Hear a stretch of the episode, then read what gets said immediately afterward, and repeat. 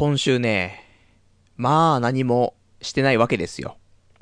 まあひたすらアニメを見ているっていうね。まあ平日はさ、仕事があるからさ、まあ仕事するじゃない。で、最近ちょっと残業も多いのよ。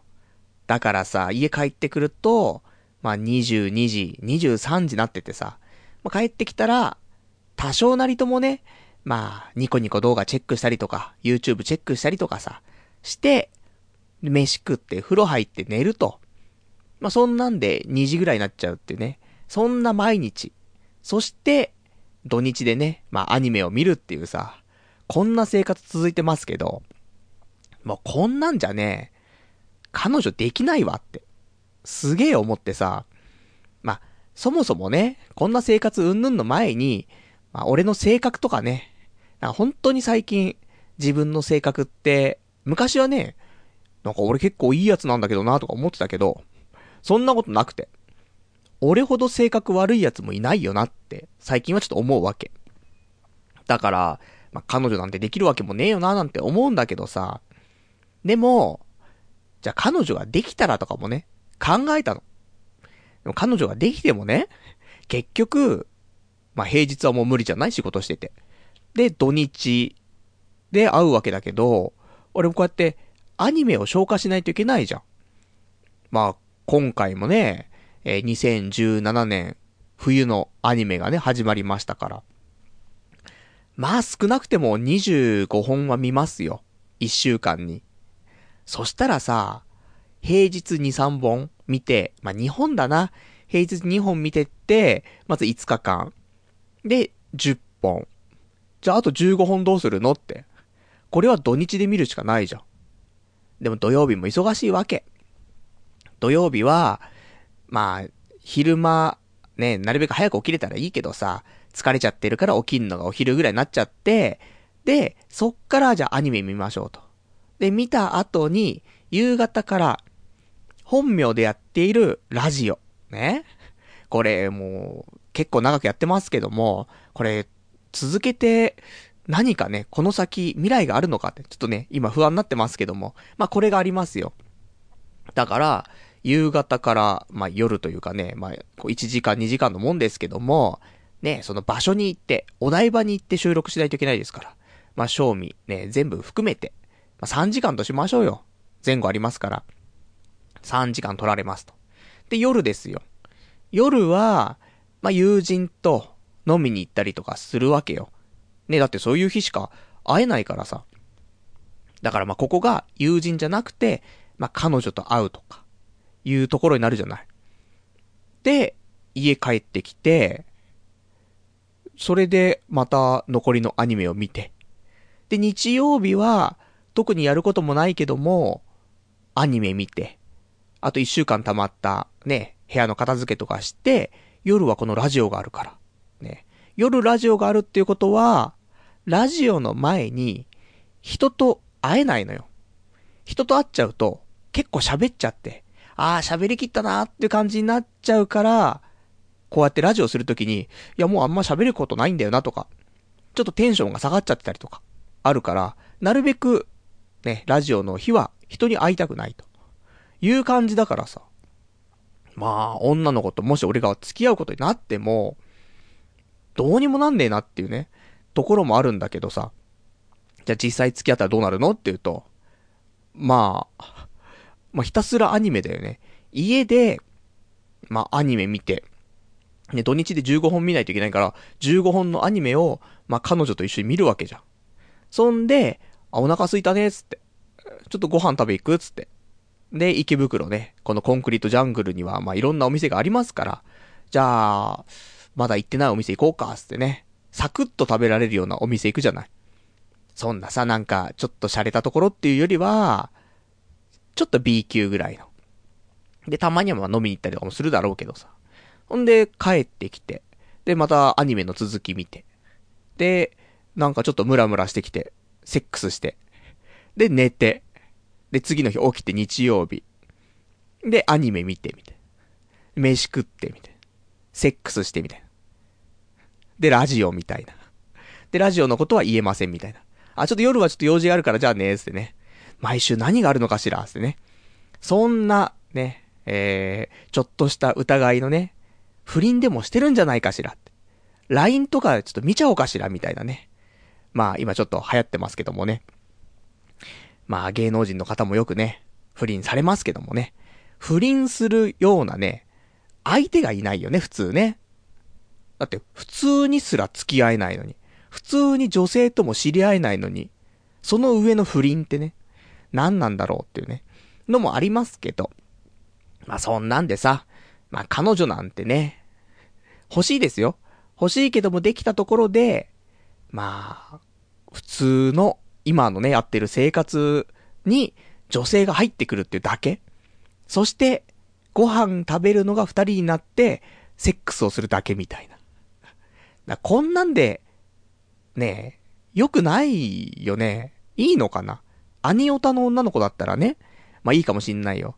じゃあ、あの、私がいつも見ているアニメ、ね、今期、ちゃんと継続してみようかなと思ってるアニメに関しては、一緒に見ようよ、みたいな。で、それ以外に関しては、他の平日と、ね、なんか土曜日の空いてる時間とかで勝手に消化しといてと。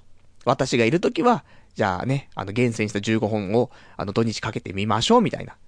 そんな子だったらさ、しっくりくるよね。一緒に見て、ご飯も食べるし、セックスもして。そんな子いませんかね？いたら、ね、ぜひ、ちょっと、不倫でもいいんでね、お願いしたいなと。ね、いうところで。ね、よくないですよ、不倫は本当に。不倫は文化だとか言ってる、ね、素足のあの人いますけども。そんなんじゃないからね。俺たちは、そういうのが一番嫌いなタイプのね、人間で、ね、ちょっと堅物とね、言われておりますけども。まそんなんだからお前ら童貞なんだよ、みたいなね、話もありますけども、私ね、あのすいません、童貞じゃないんでね、えー、童貞のリスナーの諸君はね、まあ、こんな不倫とかはせずにね、やはり、普通に出会って、彼女を作ってセックスするか、もしくは、ソープ、ね、行くか、ね、何かしていただけたらと思いますんでね。んで、今日は、こんな話はいいんですよ。本当は全然違ったんだよな。この話、本当にもうなんかジャブ程度で話すはずだったのに、ね、意外と普通に喋っちゃったっていう。ところで、本題は、今日はね、オナニーの話をしたくて。ね、いや、いつもしてるでしょっていうところなんだけど、今日ちゃんとコーナーやります。で、オナニーの話をするんですけど、ぜひちょっとこのコーナー始まるまでは聞いてほしくて、あの、今日ですね、新しいオナニーを発表します。多分新しいと思うんだよね。ある程度、オナニーの話って、あの、俺が知ってるものもあるし、知らないものがあったら、ね、リスナーのみんなが、ね、パルさんとちょっと、このオナニー試してみないとか、来るじゃない、連絡が。で、今までいろんなオナニー試したりとかしたけど、そういうのにもまだ引っかかってないから、新しいんじゃないかなと思って。この射精の仕方。うーん。ちょっとね、これはね、俺が開発したっていうことで、えー、今後ね、まあ、世界的に、この手法については俺が命名したオナニーの名前っていうので、語り継がれてもいいんじゃないかなっていうところがちょっとありまして。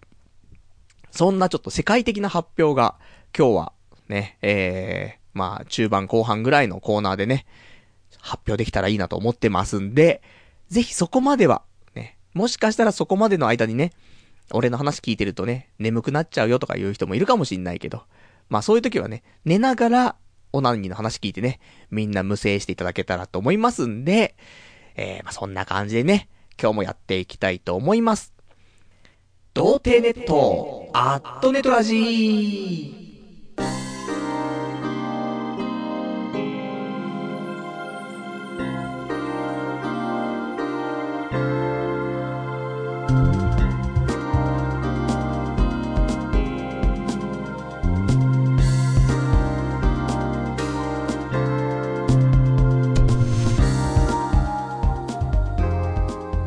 改めまして、童貞ネットアットネットラジパーソナリティのパルナイトです。こんばんは。まあ、そんなわけで、今日はね、まあ、オナニー特集ではないですけども、これが本当にメインと思ってます。ただね、あのコーナーでやりますから。これはちょっと前半はね、少し今週あったお話なんかをね、させていただきたくて。いや、あるのよ。なんもなくてアニメしか見てなかったっていうね、あの、お話でしたけども、まあ、意外と人間生きてればね、いろいろありますから、そんなお話もしつつ、そして皆様からいただいているようなお便りをね、ご紹介もしますので、もしよかったらね、なんか、雑談でも何でもいいんですけどね、お便りいただけたらと思います。で、お便りの宛先なんですけども、こちらは掲示板かメールでお待ちしてます。で掲示板の場合は、童貞ネットとググっていただきまして、ホームページございますので、そちらのラジオ用スレその6というところにね、お便りいただきますか、あとはメール。メールアドレスは、ラジオアットマーク、童貞 .net、radio アットマーク、doutei.net、こちらまでお待ちしてます。で、ホームページ右上のところにメールフォームってところもありますので、そちらからでもメールの方は送れるようになっておりますよと。で、リアルタイムであればね、掲示板。で、事前にいただけるんであれば、メールでいただけたらと思います。なんか、ね最近、ちょっと思うんですけど、ね、急な話ですけども、ラジオのクオリティ上がってないかなって。ちょっと今話しながらも思うんだけど、なんかその本名のラジオをさ、最近ね、まあ毎、各週ですか、やってたりするんだけどさ、まあそれのおかげな気はするんだけど、多少なりとも、クオリティ上がってきてませんかと。ね。成長してるんじゃないですかと。思っているね、自分がいるんですけど。まあ、そんなこと言い始めてね、やるラジオっていうのはね、まあ、大体こけるっていうね、そんな回が多いのでね、もうあんまり言いませんけども。あと、本名ラジオの方ね、第6回目の配信が先日多分されたと思うので、もしよかったら皆さん、あの、ちょっとランキングとかね、いいねとかね、コメントとかね、減ってきちゃってますから。ね、再生数とか。なんで皆さんぜひ工作してほしいので、えー、レディオ365っていうね、ネットラジオ局のところで、私、えー、まあ、本名でやってますけども、まあ、本名バレるとまたあれなのでってね、まあ、みんな知ってると思うんですけどもね、ここはあえて言わない感じですけども、番組番組タイトルの方は、えー、ネガティブ人間改造計画っていうね、番組やってますから、ぜひ皆さん、工作をね、お願いします。あと、ね、少なくても3ヶ月はやりますから、ぜひね、あと3ヶ月間ぐらいは、みんなでちょっと工作をね、頑張って、ね、やってほしいな、と。いう感じでございますね。そんで、えー、今週のお話なんですけども、今週はですね、えー、職場の方で、新年会がありまして、この話、ね、結構多分今週メインでこの話かなと思ってたんだけど、そうでもないね。もう、サクッとお話しして、ね、どんどんどんどん今週あった話を消化していって、早く、オナニーのコーナーにね、行きたいなとちょっと思ってますから。で、その新年会なんですけども、まあやったのはね、六本木ヒルズということで、まあ、お金がある会社と。で、だけど私の年収は300万とね、いうところでこのギャップ。えー、まあこういうのが、まあ、還元されて還元されての六本木ヒルズなんですけども、だったらお金くださいみたいなところもありますけども、で、六本木ヒルズのね、51階だよ。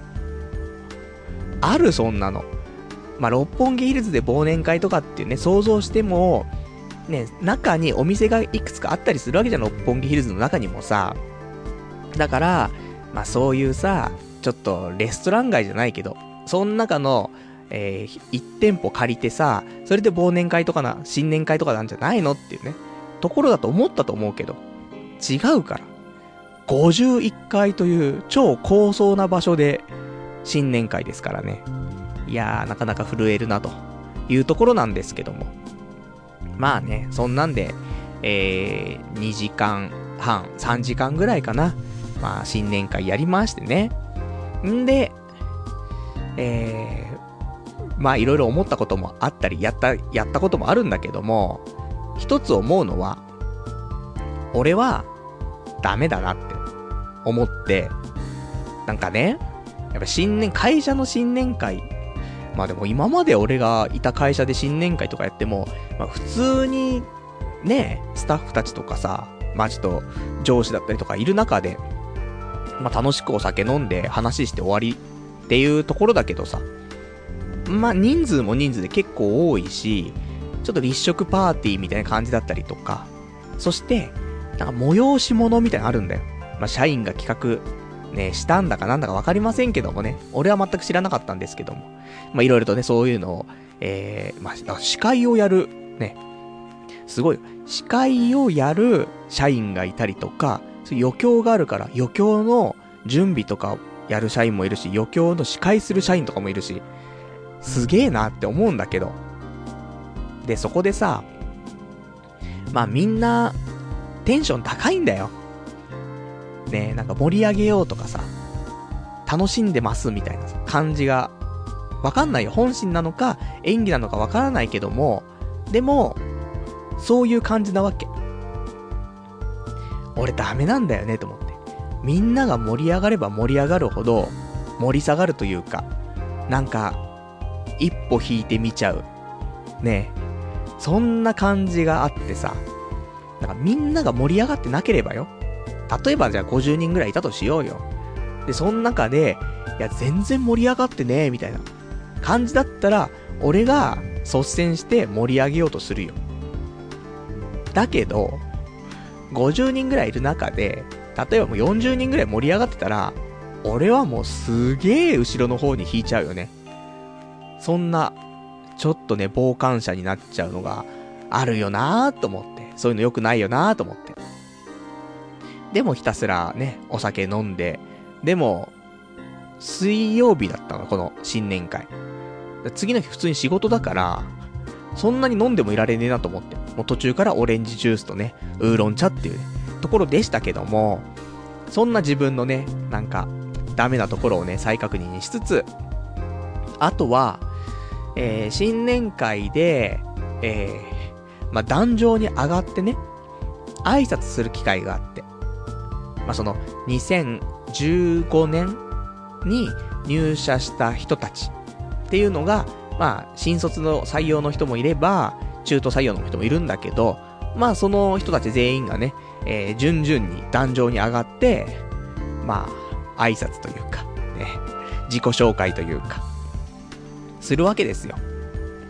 で、ね、私の方も、2015年11月に入社しましたから、この対象ということでね。で、呼ばれまして。で、壇上上がるわけです。俺はね、こうやってラジオで喋るのは平気よ。だって、周りに人がいないから。ね。よく言われるけどさ、ラジオっていうのは孤独なね、仕事だよ、みたいな。だって、目の前に誰もいないから、全然リアクションとかもわからないし、本当に一人で孤独な仕事だよ、みたいな。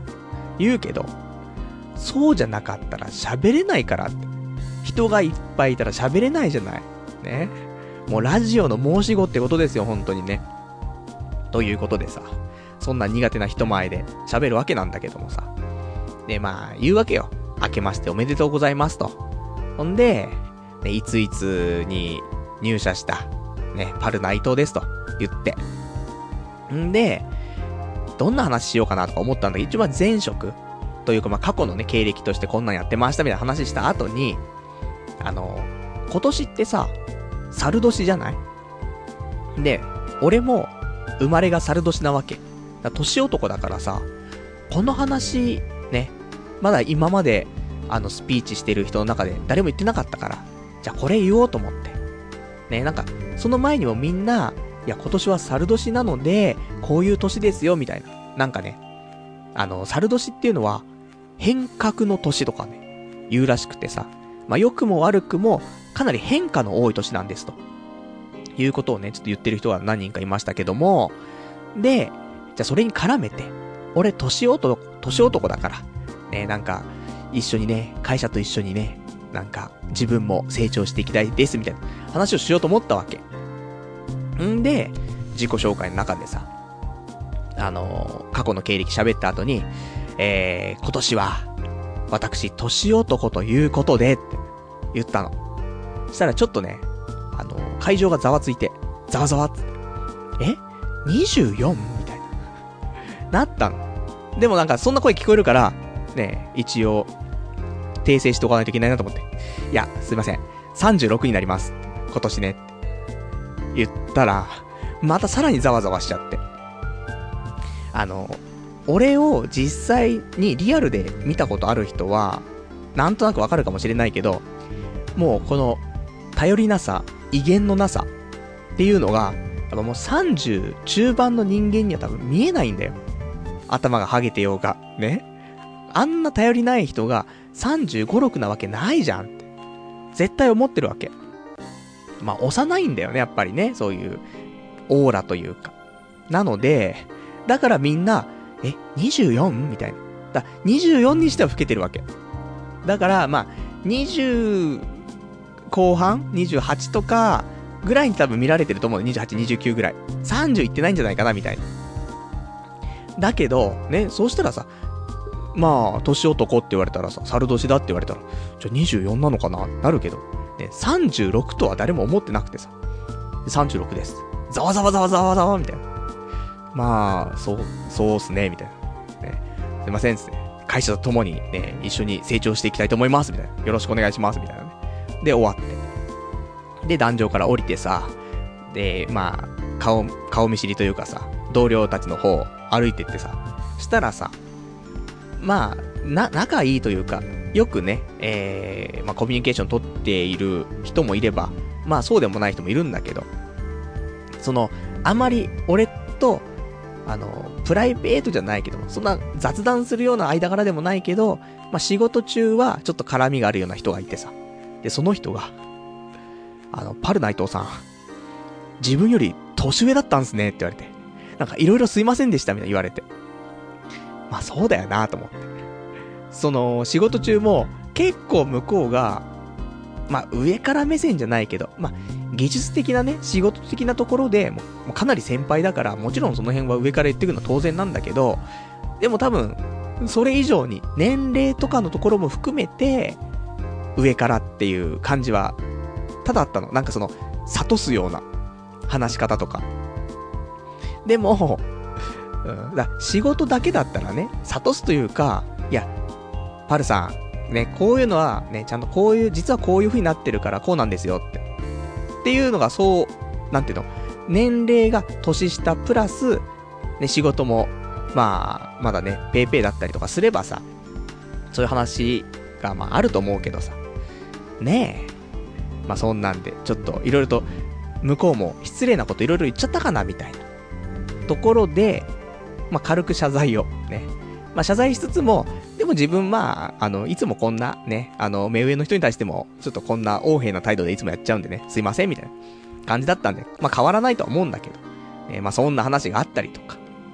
で、他の人もね、あの、いや、結構、年齢一緒ぐらいかと思ってました、とかっていうね、えー、30代前半の人がいたりとかね。全然、私、おじさんですから、と。ね。35なったばっかりだけどもさ、やっぱ年が変わるとね、もう今年36になりますみたいになってさ、あと10ヶ月ぐらいあんだけどさ、36まではね。まあそんなんで、まあ、年男、パルナイトというのをね、少し年齢不詳なね、36歳になる男ということでね、まあ印象づけられたんじゃないかなと思うんですけども、そして、他に新年会で思ったのは、あのー、まあ、余興はいくつかあったんだけども、ね、社員全員でできるような余興もあれば、あの、新卒の人がやる余興。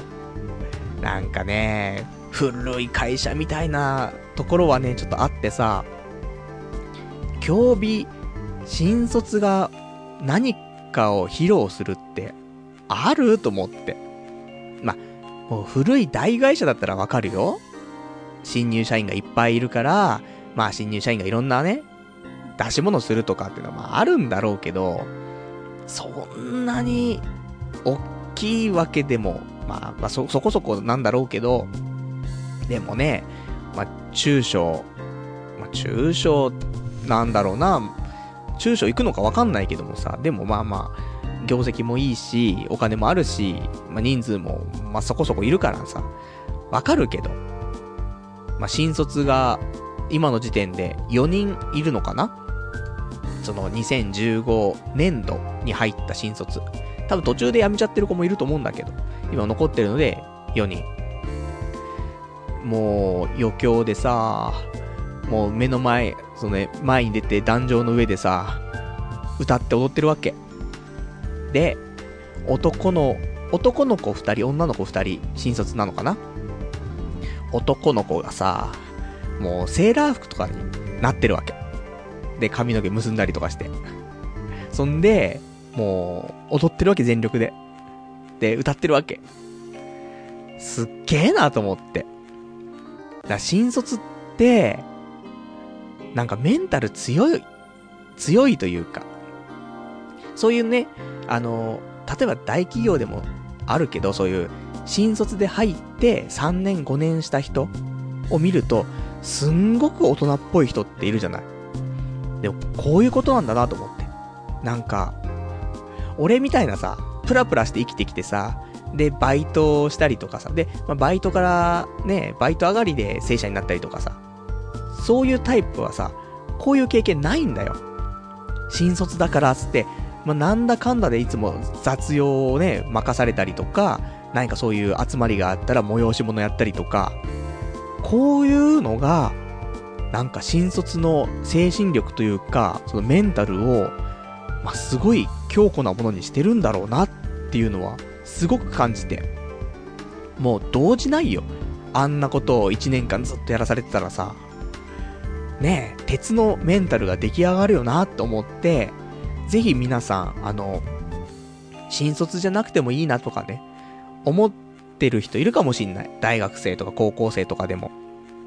でも、一回新卒っていうのを経験して、こういう、なんか、あまり良くない方法かもしんないけど、まあ、メンタル強くなるよ。あんだけの人の前で、歌って踊って、しかもなんか仮装なんかして、すごい、なんか、まあ、新人研修とかあるじゃない？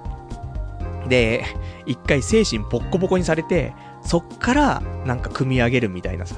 で、強靭なね、えー、なんか人格を作り上げるとかあるけどさ。駅前で大声で歌うとかさ。いろいろあるけど、やっぱり、うん、そういうのもあるかもね。メンタル強くなるわ、本当に。って思った。で、同じグループにさ、その新卒の女の子がいるんだけどさ、まあ、聞いちゃったもんね。やっぱし、こういうのやってると、メンタル強くなるよねって言って、そうなんですよ。もう1年間これやってますから、ちょっとしたことじゃ動じないんですよ、みたいな。言ってたからさ、すっごいよなぁと思って。まあそんなね、ところですから、ね、ぜひぜひ皆さんも、ね、これから社会人になる人ね、まあ、こういうのありますから。会社によって違うかもしれないけども、あの、新卒は、催し物をするというのありますからね。ダンスを踊ったりとかするから。今学校でね、ダンスとかも必修になってるかと思うから、もうこれは逆に、ね、あの、仕事始まってからも活かせると思うのでね。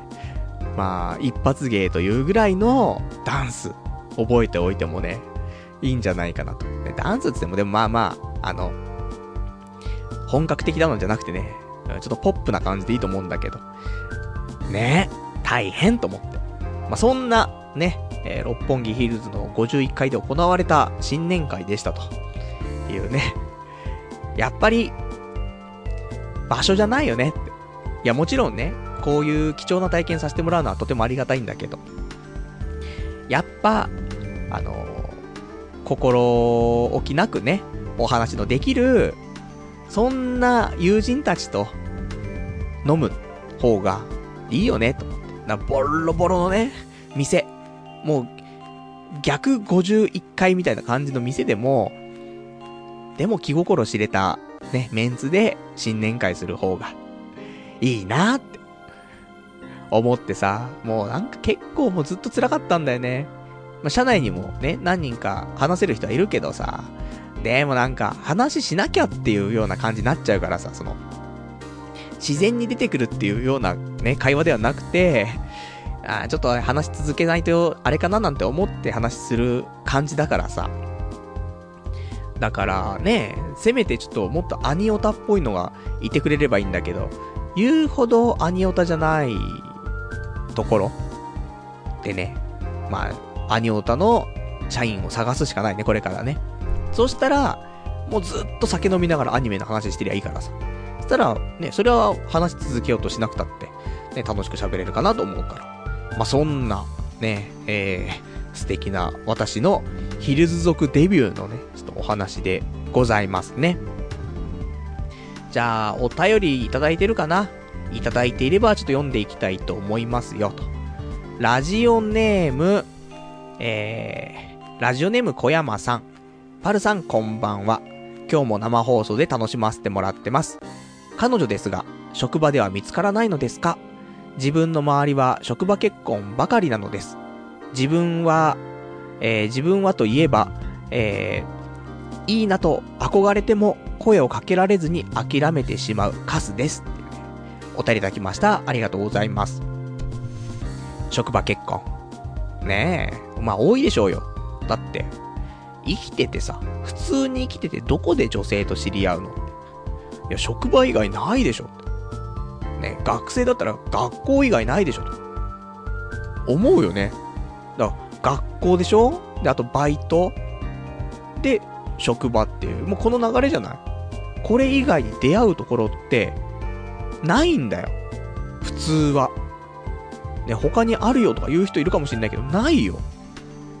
普通に生きてたら。って思うから。その職場しかないんだろうけど、職場もなんか幅広いんだよね。新卒の子、あと新卒2年目の子が同じグループにいるけども、まあ、2人とも彼氏いますしね。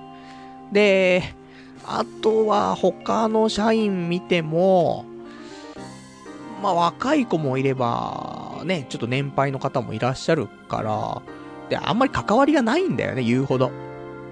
周りの部署というかグループと。だから、別に、ね、特に気になってる人もいませんし、無理だなと思って。そういう出会う場があって、ね、ここでしか出会いないってところなのに、そこでいいなと思う人がいないと。じゃあ、ダメですっていうね、ところで、もう毎週のように相席屋に行くしかないと、いうところだと思うんだけどさ。まあそんなね。でも、いいなと思っても、こうやって今お便りいただいたね、ラジオネーム小山さんのように、憧れても声をかけられずにね、諦めてしまうというのはあると思うから。特に職場だからね。まあ、いろいろと仕事して仲良くなって、帰り飲み行こうよ、みたいなのを繰り返して繰り返してだったらね、まあ飲み行くのも、ね、グループ内で何回も行った時に、たまたま2人とか3人で残ってた時に、ちょっと飲み行こうか、つって。っていうので、どんどん人数減らしてって、2人になって飲むとかね。で、それを繰り返すことで、あるかもしれないけどね。まあ最初から2人っては難しいから、当分はグループで、ね、人数多めで、まあ飲み行って、で、徐々に人数減らしていくみたいな。ね。まあ、3人で飲み行こうとか言ってね、1人が、あ、ちょっと今日、あの、早く帰らないといけないんだ、つった時に、じゃあ2人で飲み行くみたいな。っていうね、ちょっと奇跡があるかもしんないから。まあ、マンツーはね、なんか噂になるかもしれないからね、そういうの良くないですから。まあ、グループでっていう感じがいいんじゃないかなと思ってますから。私もね、えー、新しいこの会社でね、もし、ちょっといいななんて思う子がいたら、ね、そういう風にちょっとみんなで飲み行く機会をね、増やしていきたいなと思っておりますという感じかな。あとは、えー、ラジオネーム羊がいる水族館さん。もう、アニメ立ちをするしかないなってお便りいただきました。ありがとうございます。ねアニメを立たないと、他の生活がなんか成り立たなくなってきてるけど、ただ、俺が多分今の会社に採用されたのは、俺がアニメを見てるからなんだよね。多分。グループの、そのリーダーが言ってたの。今回の新年会で。あの、これからはオタクの時代だと思います。ね。そんな話をしてたから。で、俺を採用したのは、やっぱり性格の良さと、ちょっとオタクっていうところがあったみたいな話もね、過去にしてたから、俺はアニメを見てなくちゃいけないんだよね。せめて、今期は。ね。それがないと、ねえ、なんか、採用した瞬間にオタクじゃなくなっちゃったんだけど、あとなんか性格もいいかと思ったらなんか、自ら性格悪いとか言い始めてるし、みたいな。違うじゃん、みたいな。そんなんなっちゃうから。まあ、今期は頑張ってアニメ。今ね、多分10本ぐらい見たかな。だから、まあ、あと少なくても15本ぐらい見るけども、まあ明日ね、えっ、と、祝日ということでちょっとお休みなんで、まあ15本、まあラジオ終わってから2本ぐらい見て、残り12、3本を明日見て、6時間ぐらい見れるでしょ。で、いけるんじゃないですか。ね頑張るねっていう。で、明日も、まあ祝日だからね、やる、なんかいろいろやろうかなと思ってるんですけども、まあ、ちょっと久しぶりに秋葉原行こうかなと思っているのがあって、っていうのも、あの、俺が好きなアニメ制作会社の PA ワークスっていうね、あのところがあるんですけども、こちらの、えー、まあ、PA ワークス15周年展っていうのが、あの、明日まで、ね、2016年の、えー、1月11日まで、ちょっと開催していまして、これが、あの、秋葉原の東京アニメセンターでやってますと。いうことなんで、ちょっと今日はね、あの、なんかダラダラしてしまって、全然外出するっていう気分ではなかったんだけども、えー、明日は、ちょっとやりたいなと、行きたいなと、思ってますんで、まあ、秋葉原行って、PA ワークス店、ね、こういうのをやっとくと。ねパルナイトくん採用してよかったなと。やっぱりオタクだよねってね、そういう話になりますから。ねそういう、まあ、仕事熱心。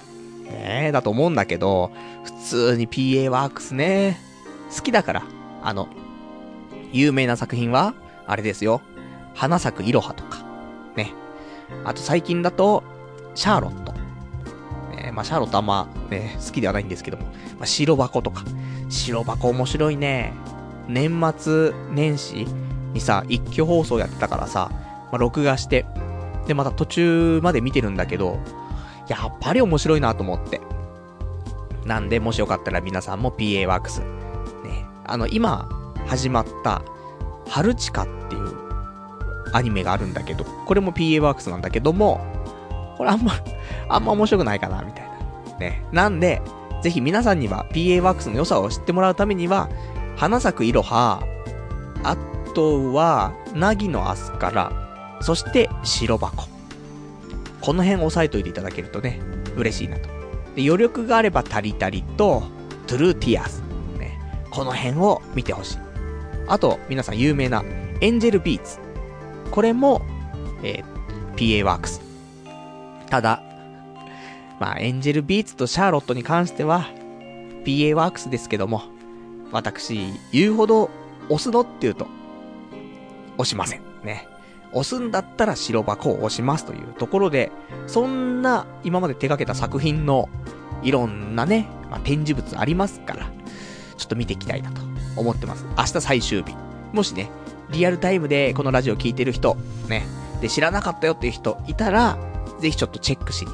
多分夜ね、19時までやってると思うんだけど、最終日っていうのと、祝日っていうのがあるから、もしかしたらもうちょっと早いかもしれないから、あの、あんまり遅くならないように、夕方ぐらいには行っといた方が、まあ、いいんじゃないかなという感じでございますね。まあ、そんなところかな。じゃあ、あと、他のお便り、ラジオネーム伝説の勇者さん。パルさん、お久しぶりです。誕生日、365回、7周年、明けまして、いろいろおめでとうございます。なんか社畜になってからラジオが格段に面白くなりましたねっていうね、お便りいただきました。ありがとうございます。面白くなったのかもしれない。ね、やっぱり誕生日迎えて、ね、節目も迎えて、で、新年迎えて、まあ面白くなる要素しかないよね、ということなのか、で、なんか社畜のこの疲れた感じ、そこからなんか色々出てくるものが面白く感じるのかわかりませんけどもね。まあ、楽しいラジオを心がけて、ね、もうなんか、形式っぽくやるのは予想かなとか思ってたんだけども、結局この形にね、なっちゃう。普通に、いつも通り、ね。むしろ、コーナーもちゃんとやろうとしてるから、まあ今まで以上に、ラジオっぽくなる可能性もありますけども、でもまあね、FM っぽくはやっぱしならないね。その、本名ラジオというか、そっちの方っていうか、まあ俺がね、今、事務所、所属一応まだしてますけど、芸能事務所。でもそこの芸能事務所の人たち、まあタレントさんですけども、前のね、えー、ラジオスクールで一緒だった、まあ人たちは、最近、FM のラジオね、めっちゃ決まってる、言うんだよね。まあ、そんなに、大きな FM 局じゃないんだけど、もう昼とかで3時間とかの番組とかを、もうやってたりする。ほんとなんかそのスクールで知り合った人3人ぐらいが、もうそういう枠でやってたりとかするから。俺も、ねやりたいと思ってもさ、仕事してるからできないじゃん。これダメじゃねえと思って。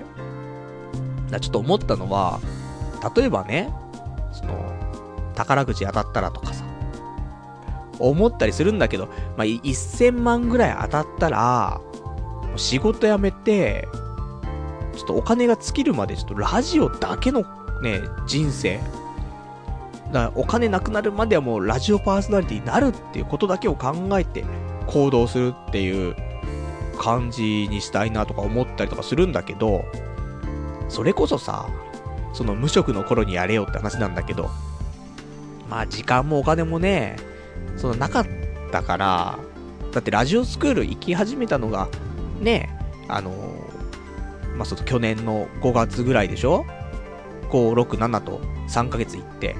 で、そっから、じゃあ、7、8、9、10の、まあ、4ヶ月間ね、仕事するまで時間あったけど、さすがにたった4ヶ月じゃ、番組持つってところまでは、まだ結びつけないじゃない。なので、まあ仕方なかったなと思うんだけど、ちょっとお金貯めて、この仕事して、1年2年、お金貯めつつ、本名ラジオ頑張りつつ、で、そこで37ぐらいになってるじゃない？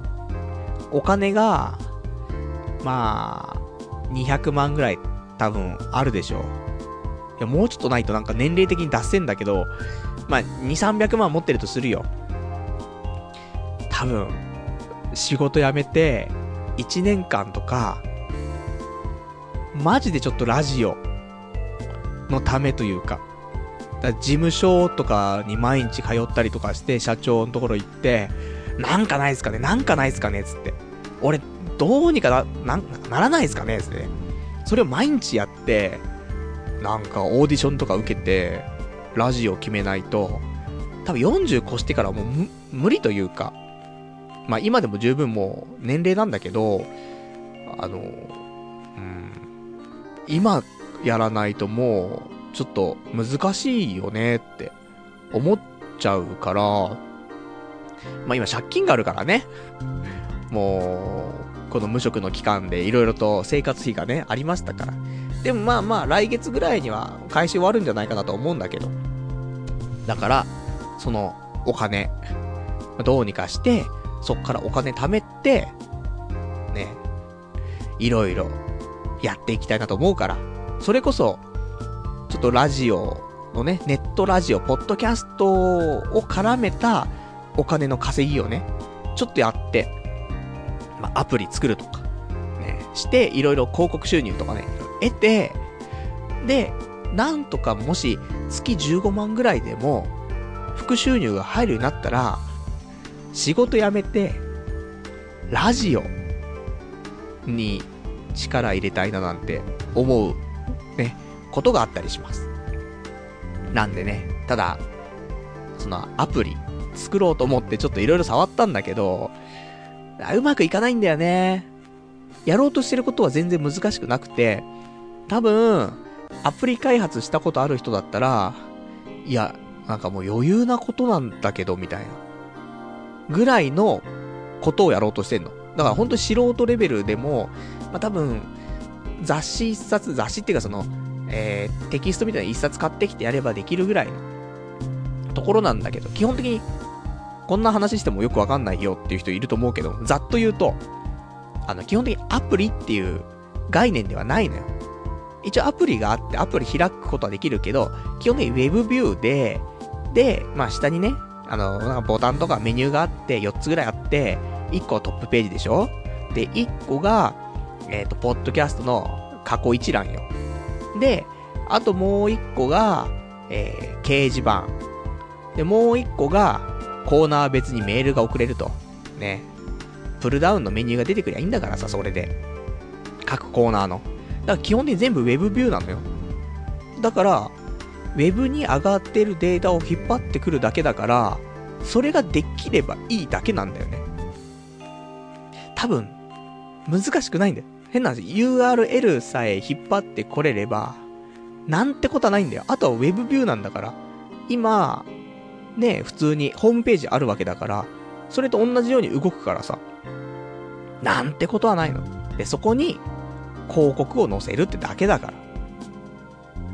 できるんだよなただ勉強してる時間がなくて困るんだよなみたいな。ねまあそんな話。ね、誰か、ね誰か助けてみたいなことを言いたいところもあるけど、でもね、ちょっともうちょっと自分でやろうかななんてね、思ったりはしてますよ。そんな今日この頃かしらね。じゃあ、あとはね、ラジオネーム、えー、競馬のさん。パルさん、危なかったですね。人民元不安からの、え、人民元不安からの市場混乱。何かしらやってたら超面白いことになってたのにな。聞きたかったな。ロスカットから始まるラジオっていうね、お便りいただきました。ありがとうございます。最近皆さん、為替とか、ね、株価とか見てますか？大変なんだよね、今ね、結構ね。もう、株価の方も、この間は2万円とか言ってたけども、今、1万8000円台とかなってるっしょ。1万7000円台にはまだなってないのかなちょっとチェックしてないんだけども、なってました。今見たら。日経平均、えー、17,697円ということで、まあ、この間まで2万円だったのに。2万円言ってたっけ？俺そこすら1万8000円？じゃないよね。2万円だよね。俺もさ、ちょっとわかんなくなって最近、全然ニュースとかも見えてない。なぜでしょう？そう、社畜だからです。ね。まあでも2万円近く言ってたよね。うん、言ってた言ってた。12月の頭ぐらいは2万円ぐらいだったよね。そうだよ。まあなんだけども、今はえー、そんな1万7697円ということで爆下がりしてるんだよね。まあ、民主党政権時代はね、あのー、とんでもない、ね、金額になってましたから、まあ、それに比べればね、もう1万円以上高いんじゃないですか。ね。まあ、倍以上高くなってるわけですから。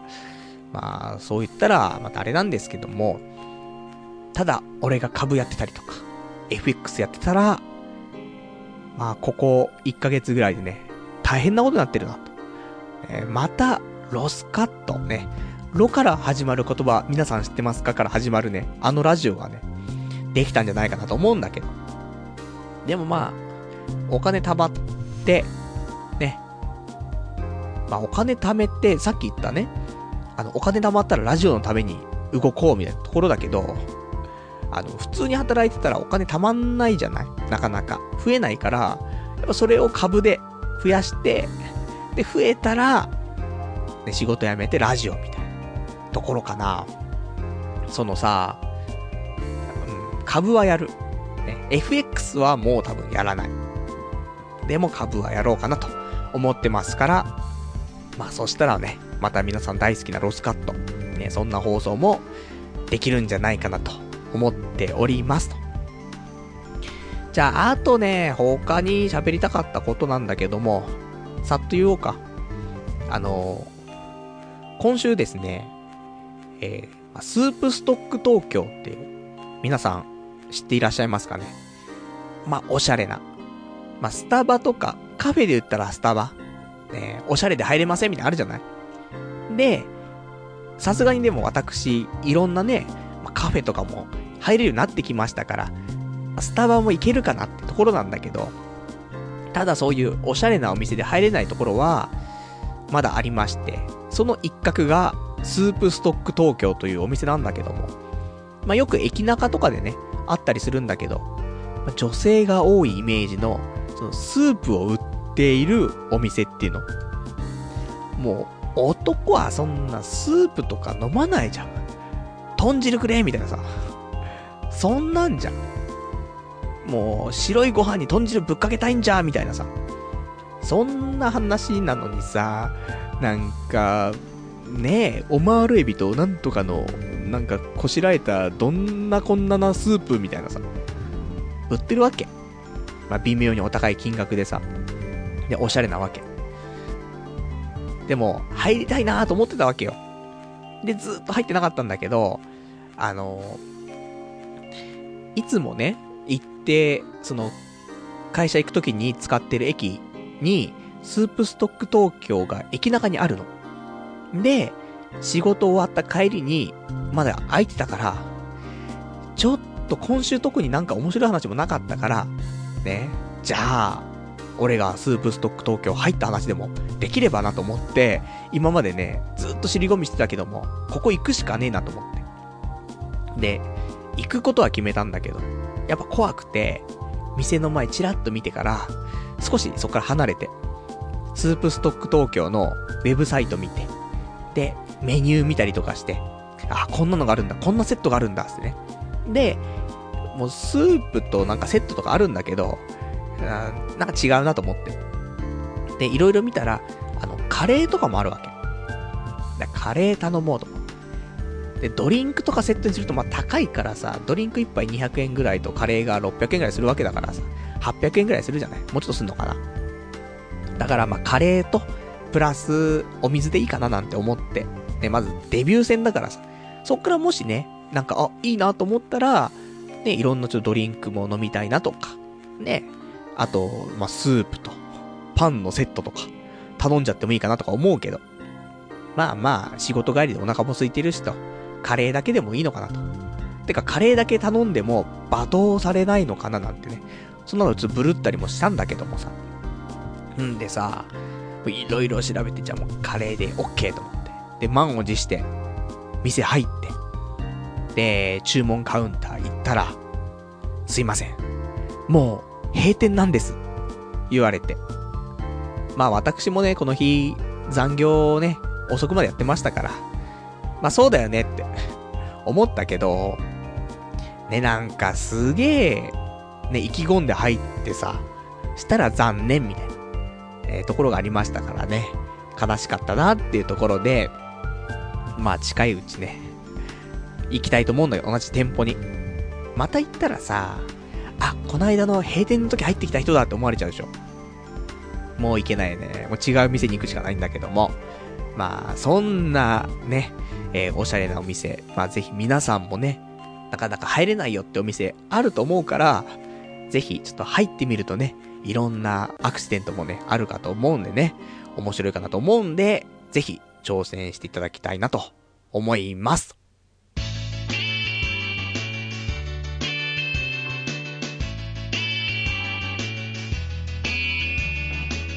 童貞ネットアットネトラジそれでは、今日の本題のコーナーやりたいと思います。オナニー研究室。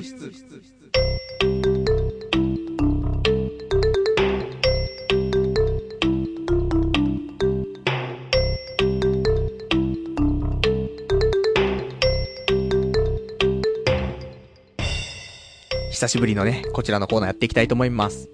オナニー研究室ということで、まあ、オナニーの話がメインですけどもね、もう超久しぶりな気がしますけども、まあまあ、あのいろんなオナグッズを試したりとか、ね、ちょっと思いついたオナニーをね、実行してみたりとか、まあそんなオナニー情報をね、いろいろと発信していこうじゃないかというコーナーなんですけども、んで、今日、まず、二つお話があります。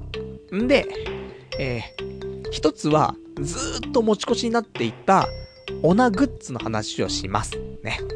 もうこれもうさ、大変なことになってんだよ。まあそれは後でね、話します。で、えー、二つ目に関しては、冒頭でもお話ししてました。新しいオナニー。これ、ほんと新しいと思うんだよ。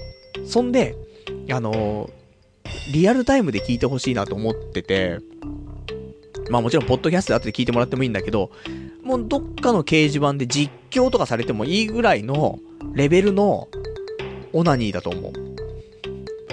持ってるね。そんなすごくなくて、言ったら、いや、パルさん、それ、いや、もうすでに昔からありますけど、まあ、そんな話になりそうな気はするけども、そのぐらい、ね、ちょっと私の中では、もう、オナニー研究室なのか、学会で発表の予定は未定のコーナーでやるのか、どっちか迷ったぐらいの発表レベルですからね。まあ、そんなところで、じゃあまずね、サクサクと、えー、1個目のところからお話ししていきたいと思うんだけども、もう、本当にこれもうサクサクだよ。だって、これいつだ？あのね、あの、ちょっと私もちょっと、ネタ帳じゃないけどもさ、メモがあるんだけど、いつかな多分、12月末、年末だね。年末、じゃない。もっと前。いや、アホな。もうさ、何やってんだろう俺アホなんじゃないのって思うんだけど、あのね、ち、違う、12月の中旬に、やっておりました、このオナニーグッズなんですけども、なんだかんだで、もう1ヶ月近く経ってしまってるんですね。なんで今日ちょっとサクッと話しますけど、えー、ものは、天下のシリーズの新しいやつで、ホット天下っていうのを買って、で、使ったので、そのレビューをしたいなと思ってたんですけど、その1ヶ月前に使ったわけ。で、まあ、その週のね、ラジオで話そうと思ってたから、その実物はまだ取ってあったの。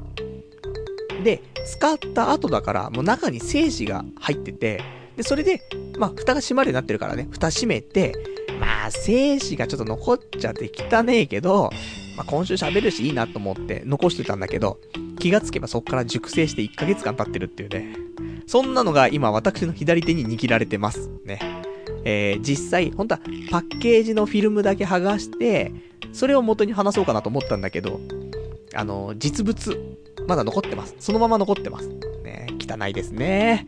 熟成されてるから、もう中も絶対見ないけどね。大変なことになってる気がするからね。もしくは、もっだって、わかんないじゃん。あの、中で、何か生命が生まれてるかもしんないもんね。怖い。ね。まあ、生まれるわけないんですけどもね。んで、えー、このホット天下って何なのっていうと、まあ、あったかい天下だね。っていうところで、まあ、冬のこの寒い時、チンコもね、冷たいですよ。ローションとかも冷たいし。だから、普通の天下使うと、冷たいローションで冷たい天下にチンコ入れて、もう冷え冷えですよ。ね、心は本当はあったかくなるはずの、ね、そんな素晴らしいオナニーなのに。で、そこで天下さんは考えましたと。あったかい天下がいいんじゃないかな、つって。んで、えー、今回発売されたのがね、ホット天下なんですけど、お値段、1000円。まあ、定価なんだからわかんないけども、俺もその日に欲しかったから、あの、家の近くというか、帰り道にあるね、ちょっとアダルトショップ行ったら、普通に売ってたからさ。で、買ったんだけど、あの、でかい。普通の天下よりも、あー、1.5倍でかい。でかいって、なんか長いっていうのかな。だからなんか、この長さって USA サイズなんじゃないのって思うぐらいの長さになってる。だけど、ね、いや、こんな俺チンポ長くねえし、むしろちっちゃいし、ね、うるさいわいっていうね、ところなんだけど、なんで、長いのかっていうと、あの、この、あったかくなる、その、ギミックがあるんだけど、これが、でかいの。だ天下自体は普通の大きさなんだけど、なんで1.5倍？ね、だからその0.5長いのって言うと、その0.5は温める機能が0.5の長さがあるのね。んで、えー、これを使うと、まあ、あったかくなるんだけども、どうやってあったかくなるのって？ね、別に電池使うわけでもないし、電源があるわけでもないんだけど。多分、あの、みんなミスター味っ子。多分見てないよね。ミスター味っ子の最初の方の巻で、あのー、お弁当が、ね、あのー、冷たいというような回があってさ、駅弁で、なんか冷たいお弁当食べたくないみたいな。じゃあこうしようみたいなんで、なんかあったかくなるギミックをつけたお弁当の話があったんだけど、多分、多分やり方は一緒なんじゃないかなと思うんだけど、その時のお弁当に関しては、多分石灰石とかそんなのを、に水がかかると、すごい熱を発するんだよね。それで、それをお弁当の下段のところに入れておくことで、ね、そのギミック発動すると、もうすごい熱を発して、お弁当全体が暖かくなるっていうね、そういうやつで。で、今回の天下も一緒で、なんかその、えー、暖かくなるギミックで、これ説明、説明パッと見ると、なんかその、下のね、まあ、製品の下にその、なんかがついてるわけなんだけども、その、えー、やつの底辺中央のレバーを引いて、カチッとなるまで右に回します。ね。まあ、これなんかついてるのは、あれだね。えー、クイックウォーマー、カッコ、発熱ユニットって書いてあるから。ね。ちょっと今後これで読んでいきますけども、この発熱ユニットがついてるんだけども、そこに、えー、そこの底に、中央のレバーがあるから、それを引いて、なんか2回ぐらい回すんだよね。だからそのなんか、カチってなるまでグッグッって回すんだよね。で、回りきったら、次は、えー、その、回したやつを、えー、発熱ユニットに戻すっていうの。また、このカチって、戻すんだよね。で、戻したら、その中がどんどん熱くなっていくの。おそらく、多分水かなんかが入ってて、それが破れて、中のそういう化学反応するやつがなんか熱を多分出すと思うんだけど。んで、えー、4分間動かさずに待ちますと。そうすると、えー、中が超暖かくなってるから、発熱ユニット外すと、ね、熱々の天下が使えますってところなんだけど、で、実際、やったんだけど、ね、あの、カチって回して、奥にカチって戻して。したら、少し経つとね、なんか、音がしてくるんだよ。プツプツプツプツプツみたいな。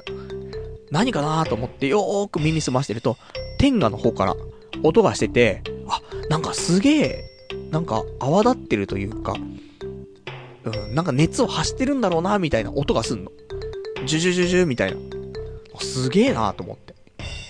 んで、熱くなってきてるんだけど、なんかね、臭い。何の匂いだかわかんないんだけど、なんか臭いんだよなと思って。何の匂いか全然特定できないんだけど。まあ、ローションが熱くなってる匂いなのか、その天下自体の素材が熱くなったね、匂いなのか全然わかんないんだけど、なんか臭いんだよねと思って。で、まあ、4分経ってさ、その、ユニットを外して、で、指入れるわけ中に。書いたんだよ。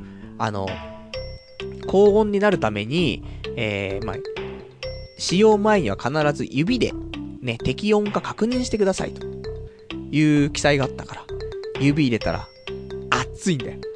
熱いよ。こんなんにチンコを入れたら火傷しちゃうよっていうぐらい熱くて、で、ちょっと冷ましてから入れるんだけど、これね、あのー、俺チンコ、おっきくないよ。ね。だけど、そんな俺のチンコでもきつかったんだよね。キッツキツなんだよ。ね、こんなのが本当に、あの、女性の女性、ね、女性の持ってる女性器でこんだけきつかったら、名器と呼ばれるんじゃないかっていうぐらいきつい。ね、ケツの穴なんじゃねえかっていうぐらいきつくて。ね、そんな経験もないですけども。で、そのぐらいきつくて、で、なんかちょっと臭いし、何これとか思ったんだけど、で、でも使うじゃん。ただこれ、使ったタイミング悪くてさ、その一週間貯めた状態ね、あの私も平日オナにできないルールがちょっとありますから。で、そのためね、えー、買ったの多分金曜日なんですけどもね、えー、一週間貯めた状態で、テンガって使うもんじゃねえなと。すぐ行っちゃう。だから、レビューをするぐらい堪能できずに、もう結構早い段階で射精しちゃって。で、もきついしさ、きつくなかったらもっと楽しめるんだけども、なんか入れるので精一杯で。で、入れて入れて頑張って最後まで入れたぐらいで、ね、なんか、いや、ようやく馴染んできたなぐらいのところで、でも、一週間分溜まってるからすぐ出ちゃうみたいな。ところで。なんとも言えない感じだったけども、まあ、いいんじゃない？ね、あったかい天が。まあ、冷たいのって良くないじゃん。やっぱりあったかい方がいいし、実際の女性器もあったかいわけだし。ということで、ぜひ、えー、オナにね、よりいいものをね、求めるんであれば、あの、このホット10がいいかなと思うけども、あの、別の商品で、テンガウォーマーっていうね、商品もあるの。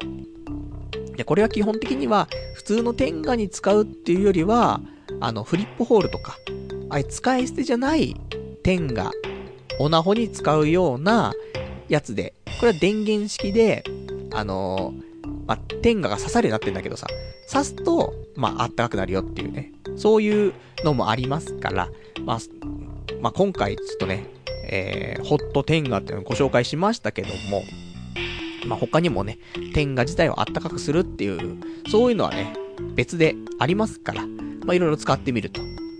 まあ、ひんやりしたのがいいよっていう人もいるだろうとは思うけども、まあ、やっぱり、本物の女性器はあったかいわけですからね。なんで、そういうのをね、ちょっと試してみるのもいいんじゃないかなと思います。ただ、この、今回ホットテンガはね、違うかな。うん、一回試してほしいけどね。高いし、ちょっと1000円するし。あと、臭いし、きついし。うん。ね、臭くてきついってわけじゃないよ。ね。あのー、キツキツな感じだっていうことでね。俺のチンコできついっていうことはなんかも、普通の人のチンコだと入んないんじゃないかなと思うんだよね。そこでちょっとよくわからないんですけども、ぜひ、えー、皆さんね、試していただきたいと思っておりますよ、ということで、本題行きましょうか。今日の、えー、新しいオナニーの話なんですけどもね。ね今聞こえますよ、皆さんの声ね。待ってましたと。ね、もしくはもういいよと。ね、そんなん全然求めてないんですけど、あるかもしんないけど、これはね、喋りたい。そして、あの、俺が命名して、それが世界に広がってってほしいなと思ってるんですけども、今日はね、あの、ちょっとこれからチンコを一応出します。ね、何を言ってるんだって話だけど、おっさん、チンコ出してんじゃねえよと思うかもしんないけど、あのある程度、自分で触りながらじゃないと、なんとも新しい技法だから、説明できないかなと思って、今特にズボンを履かないでね、あのパンツ一丁で放送してましたから、ね、あのすぐにチンコ出せる状況ではあるんですけどもね、女性の皆さんすいませんね。ね、こんな話になっちゃって。えー、まあそんな聞いてる人いないと思うんですけども。で、えっ、ー、と一応スタンバイができましたと。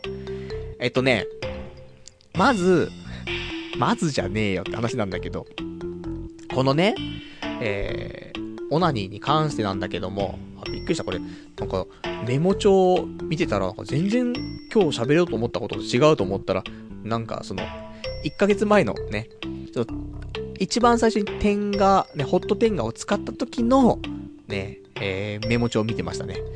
すいません。えー、こちらですね。今回の、オナニーに関してなんですけども、まず、これいろいろとね、条件があると思うの。条件の一つとしては、お、俺がね、ここ、最近、挑戦しよう、挑戦しようと思って、何回かやったんだけど、うまくいかなかったことなんだけど、手を使わずに射精をするっていうのを、ずっとやろうと思ってたの。ね頭おかしいのかなと思ってるでしょで、これはよ、あの、これ、難しいのはね、いろいろあんだけど、あの、アナルに指を入れて、前立腺を刺激して、で、射精とか、いう話は聞くじゃない？まあ聞かないかもしれないけど、まあ聞くわけよ。でも、これっていうのは、ある程度準備が必要だったりとかもするし、あとは前立腺刺激するだけだと、多分、射精しないんじゃないかなって。その、いわゆるドライオーガズムっていう状態。ね、なんか、難しい言葉がいっぱい出てきますね、オナニーの話なのに。ね、ドライオーガズムって、まいわゆる空打ちみたいな感じになっちゃうんじゃないかなと思って。ね、ビクンビクンするんだけど精子出ないみたいな。で、まあ、もちろん前立腺刺激しながらチンコもしごけば、より一層精子は出るとかってあるかもしんないけど。またこれともちょっと違くて。ね。あの、基本的には射精したい。だけど、手はあんまり使いたくないと思ってます。ね。で、これを何度も何度もちょっと、試したんだけど、うまくいかない。あ、もうちょっとかな、もう一歩かなって思うんだけど、うまくいかない。ね。こんな過去がちょっとありましたけど。そして、ね。じゃあ、これをうまく誘発させるにはどうしたらいいのかっていうので、例えば毎日オナニーしてたら、多分いかないと思うの。でも、1週間とか2週間とか貯めた状態だったら、もしかしたら、なんかうまくはまるところがあれば、手を使わずに射精できるかなと思ったの。いや、そもそもね、手使わずに射精ってお前どういう風にやろうと思ってんだよっていうのあるかもしんないけど、あの、まあ、チンコガチガチにして、そんで、あの、なんだろう、ビクンビクンさせるっていうの？手を使わずに、普通になんか、まあ、チンコってさ、基本的に力入れたりとかできるじゃない。で、チンコビクンビクンはできるじゃない。大概の男は。まあ、できないやつっていないと思うんだけど、ね、力入れれば、あのー、ビクンとすると思うんだよ。だこれを、もう、マックス状態にした上で、ビクンビクンビクンビクンさせまくると、いけるかもしれないみたいな。あとは、ちょっとその、太もも周りの筋を少し伸ばしながらみたいな。なんか言ってることはわけわかんないかもしんないけど、それをすると、もうちょっとしたらいけるんじゃないかななんていうのあるんだけど。で、さらにその、数日間貯めて、1週間2週間貯めればいけるんじゃないかなと思ってたんだけど、でもやっぱしいけないんだよ。手放しじゃ。そこで、でも、竿をしごきながら、オナニーなんて、もうなんか、古いなって。なんか、20世紀の話だよなと思って。今21世紀だよと思って。新しいオナニーそろそろ開発するべきじゃないのと思うわけですよ、私も。ねえ、もう、それこそ、雨の日、みんなね、傘差すけど、傘全然進化しない。まあ、21世紀なのに、なんか、ずっとみんな傘差してるじゃない。もう、両手が、ね、開くような雨のしのぎ方開発されてもいいのに。ね、なんかエアーとかでね、空気がふわーって出て、水を弾くぐらいのものが出てもいいのに、それすらない。えー、オナニーも一緒。新しいのが出たけど、あ、なんか進化したっていうレベルその、延長線上で天下とか出たけど、違うんだよと。それ延長線。もう違う、もう一個、別のベクトルに行きたいと。それが手を使わずの、ね、オナニー。ということなんだけど。まあまだちょっとね、修行が足りないんでできないんだけども、今回、えー、一つ、一段階手前のところで、成功したオナニーがあります。えー、昨日成功しまして。で、それを検証するために、その後ももう一回オナニーして、二回、この手法で、射精できてるんです。ね。本当は、ラジオの前の日に射精しちゃいけないっていうルールは自分の中であったんだけどね。ちょテンション下がっちゃうから。ちょっと賢者になっちゃうから、良くないなと思ったんだけど、でも、この手法、ね、いけたからさ。それはちょっと何度かね、検証してからじゃないとラジオで喋っちゃダメかなと思って。で、頑張ったんですけど、えー、実はやり方から説明していきましょうか。言った後で、みんなでちょっと、ラジオこれね、聞きながら、まあみんなもやってもらって、射精してもらいながらね、えー、まあ、ちょっとエンディングに向かっていこうかなと思うんですけども、えー、まず、チンコを勃起させますと。俺話しながら勃起させるの苦手なんだよな。前一回ラジオ中に、あの、オナニーして射精するっていうね、気づかれずにオナニーして射精するっていうね、あの、ちょっと人間離れなことをしましたけど、ねよくあれうまくいったなと思うけどね。まあ、まあ、チンコなんてしごいてればね、あのー、溜まってますから、基本的には。すぐ追ったつとは思うんですけどもね。まあ、別に、うんこのこと考えてたって、ね、あのー、仕事でミスしちゃったみたいなこと考えたって、チンコはしごいてりゃ立ちますから。ね。そんな、ね、体は正直なところなんですけども。はい。えー、チンコ立ちました。で、こっから俺どういう風に説明していこうかなってずっと思ってたんだけど、あの、竿は触りません。竿を触らずに、ただ手はちょっと使います。だけど竿を、竿を触らずに射精ができますと。ね、実証済みですと。いうことなんですけど、えー、手はじゃあ何に使うのっていうところで、えー、アナルとかに入れるわけじゃなくて、えっとね、この竿の裏筋、あるでしょ？ちょっと今、体勢を少しあの整えてチンコ見ながら喋ってるから、あの、声の入りがちょっと遠くなったりとか近くなったりするかもしれないですけども、えー、チンコの裏筋の根元、または玉筋と、えー、チンポの竿の、ちょうどその間ぐらいのところの、だからまあ、えー、玉筋、ね、玉筋の上の方の袋、ね、玉袋の上の方、ね、を、えー、多分余ってるところ少しあると思うんでね。だ袋だからさ。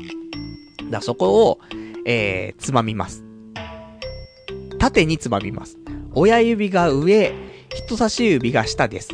ね。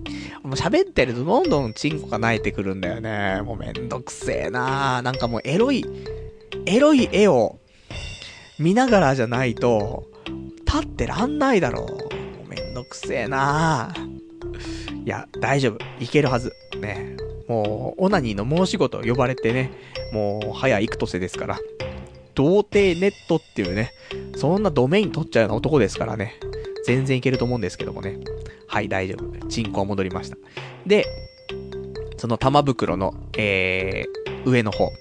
その、ね、竿の付け根。えー、玉袋の上の方の。その玉袋を、えー、上が親指、下が人差し指でつまみます。んで、ここが、難しいんだけど、基本はよ。基本は、その、あの、手を使わずに射精をするっていうスタンス。だから、それのちょっとしたきっかけを与えるので、ここを持つって感じ。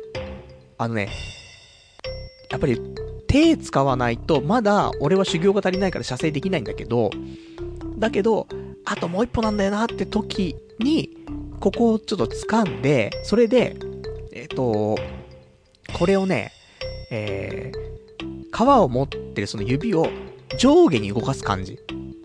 キュッキュッキュッキュッキュッキュッキュッキュッってやる感じ。だけど、ね、これ、多分、裏筋を持っちゃうと、あのー、チンコに良くないと思う。チンコのちょ、ちょうど繊細なところの、いろんな血管とかあるところを握っちゃうと、そんな上下にちょちょちょちょちょちょって動かすと、これ、チンコ痛めると思うんだよ。だけど、あの、玉袋のところだから。ね、持つのはね。一応その玉袋の一番、竿に近い玉袋で、そんなデリケートじゃないところだと思うから、大丈夫だと思います。ね、その辺もちょっと考慮して場所を考えました。んで、あのー、さっき言ったような、チンコマックスにして、力をね、入れてビクンビクンさせてる状況。ね、そのレベルの時に、この持ったところを、ね、ちょっと上下に、キュキュキュキュキュキュッとやると、チンコの竿が揺れると思うんです。あの、その、指でね、動かすから、それで、えっ、ー、と、前後にちょっと揺れると思うんだよね。チンコが。これを、やると、いけます。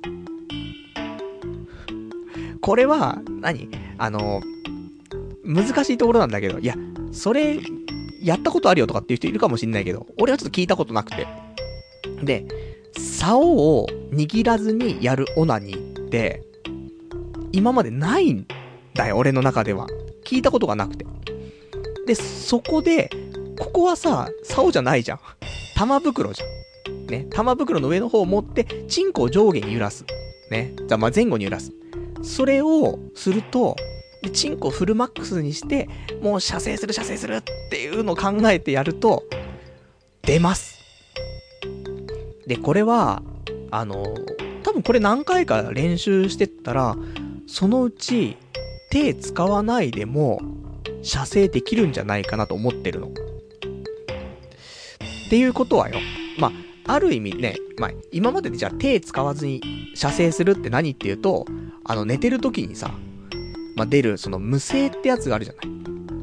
エロい夢見ちゃって、ほんで気がつくと、ね、はって起きると、あのパンツの中がぐちょぐちょになってると。ね。あの、精子出ちゃってますと。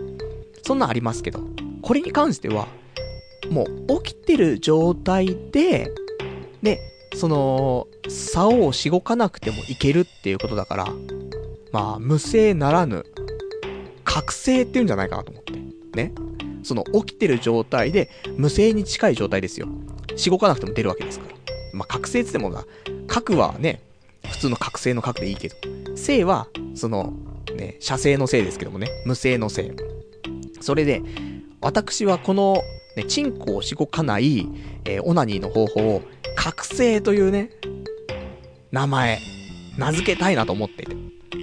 みんなちょっと試してほしいんだよね。いけると思う。あの、俺は昨日、結局、一週間貯めた状態だったからいけたのかなと思ったけど、その後、1時間半後ぐらいに、もう一回ちょっと試さないといけないと思って、試したの。またいけたんだよ。だから、その貯めてなくてもこれいけると思うの。で、いくつか、これは何なんだろうなと思って、なんでいけたんだろうなっていうのは考えたんだけど、その、刺激する部分は、そのだから、何がトリガーなのかなと、ね、思って。で、試したんだけど、俺、最初、玉金かなと思ったの。玉金って意外と、にぎにぎしたりとか、まあ、気持ちいい時もあったりするから、その、竿をしごかないで玉金しごいていくんだったら、それはそれでいいのかなと思ってて、で、玉金をちょっといじったりもしたんだけど、その、さっき持ったところも含めて、玉金寄りみたいな、ね、玉金刺激寄りとかでやったんだけど、それじゃいかないんだよ。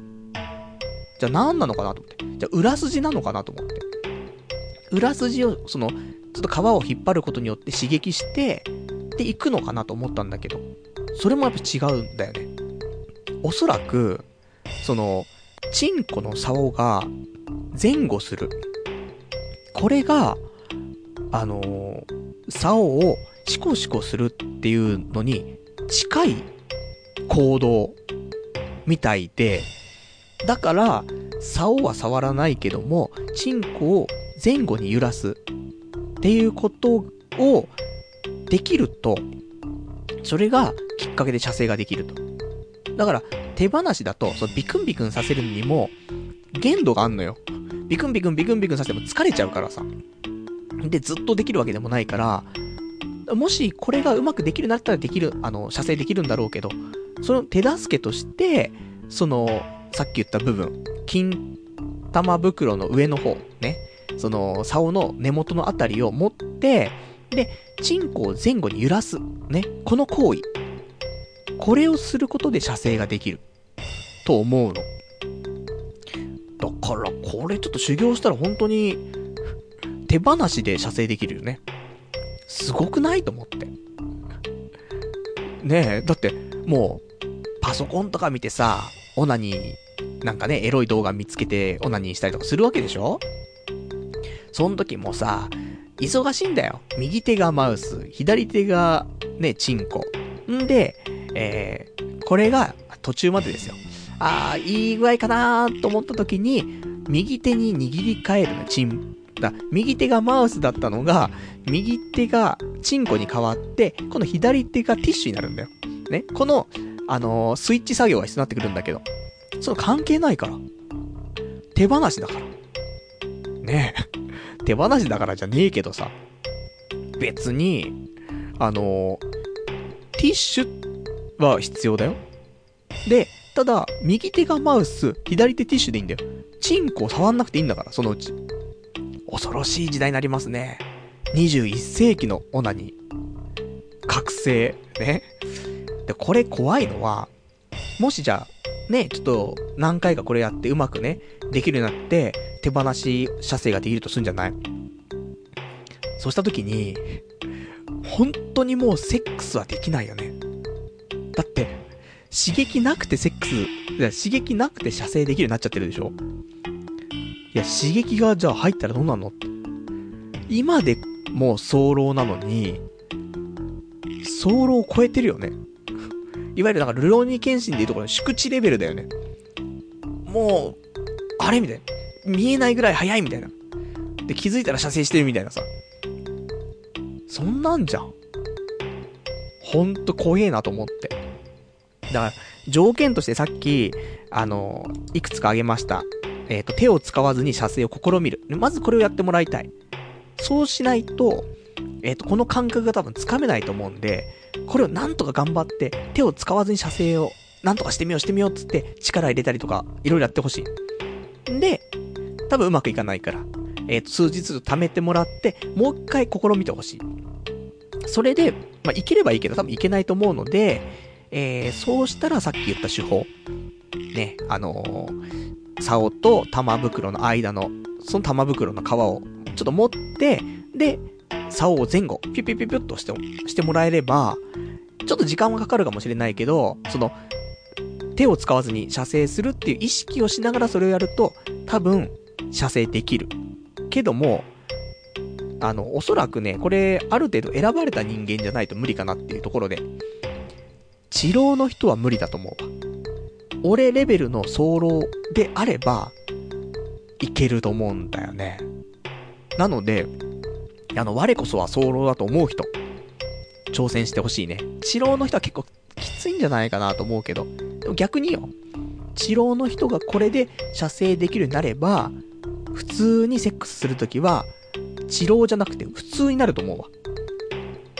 あの全然いつもセックスしてもいかないんだよなってやつが、これを多少マスターすれば、普通の人の射精の時間ぐらいになる。ただ、早漏のみんな、とんでもないスピードスターになるからね。やばいよ。チンコ入れるとかっていう以前の問題で射精しちゃうから。どうかなって思うけど、あのぜひこちらね、試してほしい。試してるかな今、ラジオ聞きながら。ね。ポッドキャストの人は電車乗りながらだったりするからね。えー、そういう時試せないと思うけども、あの、近くに女性とかがね、いたら、その人を見ながら、ね、あの、手放して、射精してみる。ちょっと、挑戦をしていただいて、もしね、射精しちゃったら、あの、ズボンの中でぐちゃぐちゃになってると思うけども、あれなんか、威嚇臭くない威嚇臭くないって言われて、やっべえっつって。ね。で、警察捕まっちゃうかもしれませんけども、別に何もしてないから、悪いことしてないからね。人のことをね、なんか痴漢してるわけでもないし、なんか、チンコ触ってさ、なんかオナニー始めてるとかわけじゃないから。普通に、手すり握ってんだから。チンコの竿じゃなくて手すり握ってんだから。でもオナニー、できちゃうんだから、手放しオナニーが。ね、ぜひ。あのー、これを、どっかその、オナニー系まとめサイトとかあったら、この覚醒を広めてほしいんだよなと思って。俺が発案したというね、童貞ネットのパルナイトが発案したオナニー方法、覚醒。これ、聞いたことないんだよなと思って。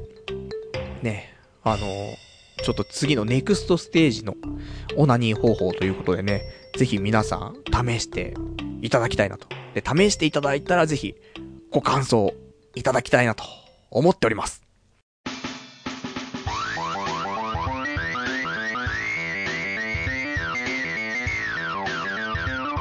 童貞ネットアットネトラジそれでは、お時間ほど、ほどほど来ましたから、お別れのコーナーしていきたいと思います。お別れのコーナーは、まあ、今日喋れなかったこととか、あといただいてるけど読めてないお便りなんかをね、つらつらとご紹介していきたいと思いますと。ね。まあ、さっきちょっとコーナーで、新しいね、オナニーの話しましたけど、あんまりかな。俺は結構、こりゃすげえなと思ったんだけど、喋っててそんなすごくねえのかなとかね、ちょっといろいろ思うんだけど、でも、一つだよね。竿をしごかないで射精する方法として成功してるし、手が別に、そんじゃ、ね、アナルに指入れてとかだと汚れちゃったりするけど、別にそんな汚れもしないし、これはちょっと新しいんじゃないかなと思って。ねえ。だから、で、竿を刺激しないんだよ、結局。で、床女とかだったら床に、で、チンコこすりつけるけど、やっぱ竿を刺激するじゃない。だ気筒を刺激するわけでも、竿を刺激するわけでもなくて、その、チンコを前後に揺らすっていうね。これなんだよなぁと思って。まあ、ちょっとぜひね、学会で発表したいなとちょっと思ってるんですけども。で、あと今週、他に喋りたかったこと。ね、これだけじゃないんですよ。いろいろありますから。えー、今週喋りたかったこととしては、うーん、そう、耳鼻科に行ったの。普通に今週あった話として喋ろうかと思ってたんだけど、耳鼻科に行きまして、っていうのも、耳がやばくて。ねお前のやばいの頭じゃないのみたいな。言うけど、それ頭の悪さもそうだし、ハゲてるところもそうだけど、頭じゃないのよ。耳がさ、いやもう結構前からなんだけど、あの、耳だれっていうのかなあの耳の中にちょっと汁が、なんか出て、で、それが固まってバキバキになっちゃうみたいなのが、最近すごくて。多分1年、2年ぐらい前から、ちょこちょこなってもともと俺も、あの、体がさ、アトピーだったりするから、そういうなんか、まあ、汁が出るっていうかさ、傷口が治りにくくて、で、汁が出ちゃったりとかするんだけど、でもそれが耳の中にまでどんどんと侵食してって、で、最初の頃はね、たまーになって、で、ちょっとね、クリーム塗ったりとかしてさ、治ったりしてたんだけど、ここ最近もどうにもなんなくなってきて。でもそれこそ、もう耳の中にステロイド塗ったりとかしててさ、まあ弱いやつなんだけど、顔に、目の周りとかに塗るような軽いステロイドの薬なんだけど、耳の中ってあんまそれ塗っちゃいけない感じするじゃん。でも、これ塗らなくちゃ治んなくて、バッキバキだからさ、その、汁は出てて、汁が出るっていうか、うん、なんだろうね。まあ、汁が垂れてくるってことでもないんだけど、中がもうすごく、湿っているを超えてんだよね。やっぱちょっと液体っぽくて、まあ、指突っ込むとちょっと液がつくぐらいなんだよ。やばいっしょ。で、それが、液が出てる時はいいんだけど、それが、まあ、一、ね、なんか、一晩とか経つと、朝になるともうなんかパリッパリになってんの。だから、パリッパリでこれ、ね、それも傷口塞いでるから、それまた、ボロボロやっちゃうと、また傷口開いて、で、また汁が出ちゃうみたいな。その繰り返しなわけ。でも、パリパリさせてるわけにもいかないから、やっぱもうステロイド塗ってみたいな。で、なんとか治したなとか、治ったなとか思うんだけど、結局また一週間ぐらいすると、またちょっと耳だれっていうか、汁が出て、の繰り返しがここ最近多くて、どうにもなんないなと思って、で、耳鼻科行くしかねえなと思って。で、ようやく、あの、土曜日やってる耳鼻科が、まあ、近くにあったから、え、昨日行ってきまして。まあ、いろいろ話聞いたんだけども、あの、結局はでもステロイドを塗るっぽいの。あの、あれよ、ステロイドってあんまり良くないっていうようなイメージ皆さんあるかもしれないけど、使い方なんで本当に。あの、短期的というか、しっかり直して、で、徐々に減らしていくっていう方法。これが、ステロイドの正しい使い方ね。で、これ以外の使い方は基本的にしちゃいけないと思う。そう、うん、そうしないとね、良くないんだよ。ただまあ、一生付き合っていくような感じのね、治療で使うんだったら、まあそれは別なんだけど、まあそんなわけで、あの、ただ単にステロイドが悪いよみたいな話は、まあちょっと違うかなと思うんですけども、で、今回の耳の中も、この耳だれに関して、まあステロイド使うの。なんだけど、俺が使ってた、その、目の周りとかに塗るステロイドに関しては、あの、ちょっと違ったらしくて、やっぱり。俺もね、あの、いけないんだろうなと思ったんだけど、ちょっと使ってたんですってことを先生に言ったんだけど、いや、それはね、ちょっとダメなんだよねって言われて。あのね、やっぱり、ステロイドって、浸透性がすごい高いんだよね、皮膚に。だから、耳の中とかに塗、塗ると浸透性高いんだけど、あの、ばい菌とかも入っちゃうんだって。ね、より浸透して。だから、なおさら、まあ、もしかして治るかもしんないけど、その、菌が繁殖しちゃったりとかもしやすいから、そうじゃなくて、その、まあ、抗生物質じゃないけども、その、抗菌的なものの入っているステロイドの薬があるから弱いやつが、こっちを使って、ね、そしたら大丈夫だから、で、それをもらって、あとは、その塗る前に、消毒してから塗ってって。で、なんかその、消毒の液体をもらって、で、最初にね、あのー、まあ、綿棒とか、使い捨ての綿棒で、まあ、耳の中をね、その消毒液で消毒した後に、そのステロイドのやつをね、また、新しい綿棒で塗ってねって言われて。で、今、昨日土曜日だから今日日曜日で、徐々に良くなってきたね。で、これはさ、なんでもう早い段階で、もう綺麗にしなくちゃいけないかなと思ったかっていうと、あ、もちろん、ね、人と会う時も仕事行く時も、もう耳の中もうガッサガサになってるともうそれ嫌だし、耳だれとかで、ズルズルになってる時も嫌だけど、それ以上に、風俗行くじゃん。2.13。ね、決定してますけど、その時、多分風俗嬢は、耳舐めてくるんだよ。わかんないよ。わかんないけども、セックスするときって耳舐める？と私思うのよね。何の話だって話なんだけど。さっきまで、ね、手を使わずに射精しようとしてた人間が、ね、セックスするときは耳舐めると思うんですけどとかね。もう、今の俺の状態だったら耳舐められたら射精しちゃうぞっていうね、ところなんだけど。なので、その耳舐められた時に耳だれしてたらまずいだろうと。いうのがあって、風俗嬢への、やっぱし、最低限のね、ところかなと思って、直しておかなくちゃなと思って、で、耳鼻科にね、もう行かなくちゃ、ね、思って、ね、で、今回そんな感じで、まあ、治りそうかななんて、いうところなんでね、これがちゃんと治れば、あとは、少しダイエットして、なんか最近ね、やっぱり正月太りというか、あと毎日やっぱりなんか、結構食べちゃう、ね、ところもあって。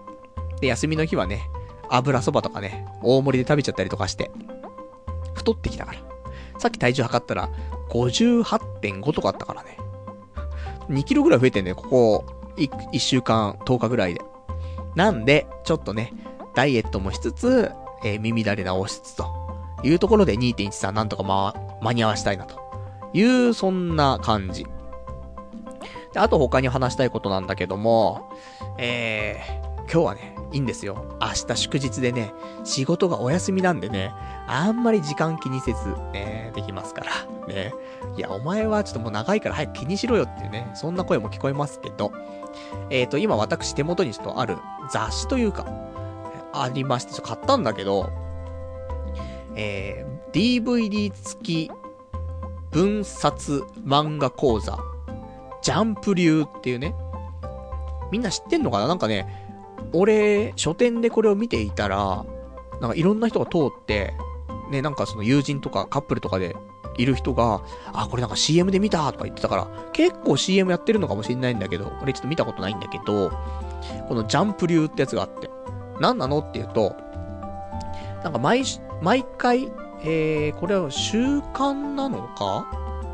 うん、週刊、各週みたいな感じで発売されてるされるんだけど、今回第1号ということで、毎回、えー、まジャンプで有名な、その作者が、漫画家さんが特集されて、で、それに基づいた、なんか、えっ、ー、と、DVD とか、ちょっとした付録とか、そういうのをもらえますよという雑誌。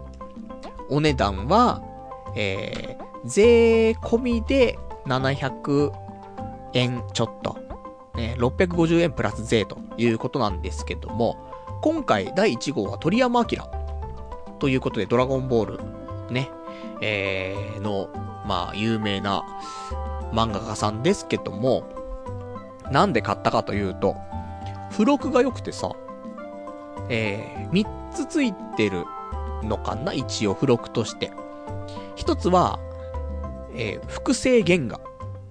で、2つ目が、模写用紙。で、3つ目が、複製スペシャルサイン。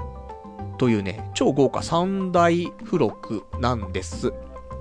で、まあ、模写用紙っていうのは、まあ別に漫画のね、えっ、ー、と、まあ1ページが、まあ模写できるようなね、そんな紙がついてますよっていうところで、まあ別にっていうところなんだけど、この複製原画と複製スペシャルサインってのがすごく良くて、複製原画に関しては、悟空が、えー、まあ、蹴りを入れてる絵なんだけど、カラーなんだよね。いいじゃないと思って。いや別に、プリントアウトしろよって話かもしんないよ。ね出てくるでしょ。鳥山明、スペース、原画ってね、ググって、でっかい絵が出てくるでしょ。プリントアウトしてそれ飾ればいいじゃんって言うかもしんないけど、またそれとちょっとね、違うかなというところで。で、えー、それが、ついてます。そして、複製スペシャルサインに関しては、まあ、悟空書いてあって、そこに鳥山明さんのサインが書いてあるということで、まあ、この二つが入ってて、700円だったら、結構お買い得なんじゃないかなと思って。でね、亡くなってからやっぱし買っときゃよかったなっていうのは一番悲しいからと思って、ちょっと買ってみました。意外と、ね、良かった。なんか額とかに入れてね、飾ったら結構見栄えあるんじゃないかなと思って。んで、えっ、ー、と、あと合わせてついてるのが、DVD もついてるですね。で、これは、えー、鳥山明先生のカラー作画映像や、スペシャルインタビューを収録ということなんだけど、まだ DVD ちょっと見てないですね。あの、アニメ見なくちゃいけなくて、忙しかったんで見てないんだけども、まあ、近いうちにね、見ようかなと。だから漫画描くのが好きとか、鳥山明が好き、ドラゴンボールが好きっていう人はぜひね、あの、亡くなる前に買った方がいいんじゃないかなと。かなりね、まあ、積んではあったから、まだ大丈夫かなと思うけども、なくなっちゃったら多分手に入れんのが、ね、ちょっとなんか、値段、ちょっと上乗せしないと買えなかったりするかもしれないんで、今まだ、今週だったら多分手に入るかと思うんで、えー、どうかなと。で、これがね、え初回は鳥山明さんですけども、2回目、3回目、4回、5、6、7、8と、まあ、決まっていまして、2回目は、えー、ナルトの岸本先生。で、3回目は、えー、ワンピースの小田先生と、で、特集がありますから、同じようなね、あの、付録、つくと思うんだよね。複製原画と、スペシャルサインと、いうのがあるから、まあ、第2号も買おうかなと。ナルトは、いいよね。あの、うまいよね、ほんと、ナルトって。構図とか。だから、ナルトは欲しい。かな。でも、ワンピースはまあ、あぜひ皆さんが買っていただければね、いいと思うんで。あとはもう、第4回目とかになってくると、ブリーチの久保太斗先生。ね。まあ、久保太斗先生っていう言葉を言うと、ちょっとなんかちょっと笑っちゃうんですけども、ね、おされ師匠がいますから、まあ好きな人もいるだろうし、まあ他にも、えー、今後のラインナップとしても、まあ、いろんな方いらっしゃいますから、ぜひ、えー、気になった人はチェックしてみるといいんじゃないかなというところ。まあ私特にね、あの、ドラゴンボール好きですからね。大体の物事はドラゴンボールで例えて喋りますから。なんで、もしよかったら、皆さんもチェックしてくださいよ、というところだね。まあ、そんなところかな。あとはちょっとお便りをいくつかいただいてるから読んでいこうかな。ラジオネーム、太郎さん。パルさんこんばんは。最近、表ラジオも聞いてます。とても面白いのですが、時間が短くて物足りない感じがします。今後時間が伸びる予定はないのでしょうかというお便りいただきました。ありがとうございます。その表ラジオ、ね、本名ラジオの方ですけども、皆さん、ね、聞いてくださいね、本当にね。で、工作してくださいよ。多少ね、クオリティ上がってきてると思うんだよね。慣れてきた感もあると思うんだけど。まあ、そんなんで楽しく聞いていただいてるんですけども、まあ、時間が短いと。20分ちょっとぐらいのラジオだからね、表のラジオは。だからもっと長くならないんですかって言うんですけども、まああの枠がね、もうそのぐらいなんですよ。20分から30分ぐらいの枠なので、それ以上長くなることは基本的にはもうないです。ただまあ、あのぐらいの長さの方が聞きやすいなっていうのもあると思うので、で、やっぱどうしてもね、俺長く話しちゃうところがあって、今ちょっと課題としては、短くね、あの、ただ短いんじゃなくて、面白さを凝縮するっていう感じでね、なんとか、ちょっと、もうちょい短くしたい。ね、そんな、なんかちょっと課題をね、ちょっとありつつ、やってますから。まあ、結構ね、修行にはなってるなと思ってんの。最初はね、なんか俺長く喋りたいし、いっぱいいろんなこと喋りたいなと思ってるから、もうなんかもう嫌なんだけどっていう話してたけど、意外と、なんか、勉強になるというか、クオリティも上がっていくというか、うん、いいよね。下積みじゃないけどもさ、これでちょっとなんかラジオに関して、なんか学べるところは多いなと思って。まあ、そんなところなんでね、あの、これからももう、もうちょっとやっていきますし、あの、内容も面白くしていきますんでね、ぜひ、あの、時間はもう長くはなりませんけども、あの、これからもね、本名ラジオ聞いていただけたらね、嬉しいなと思っております。そして、あと他のお便り、ラジオネームくれないのバックパッカーさん。最近の放送がすごく面白いです。ありがとうございます。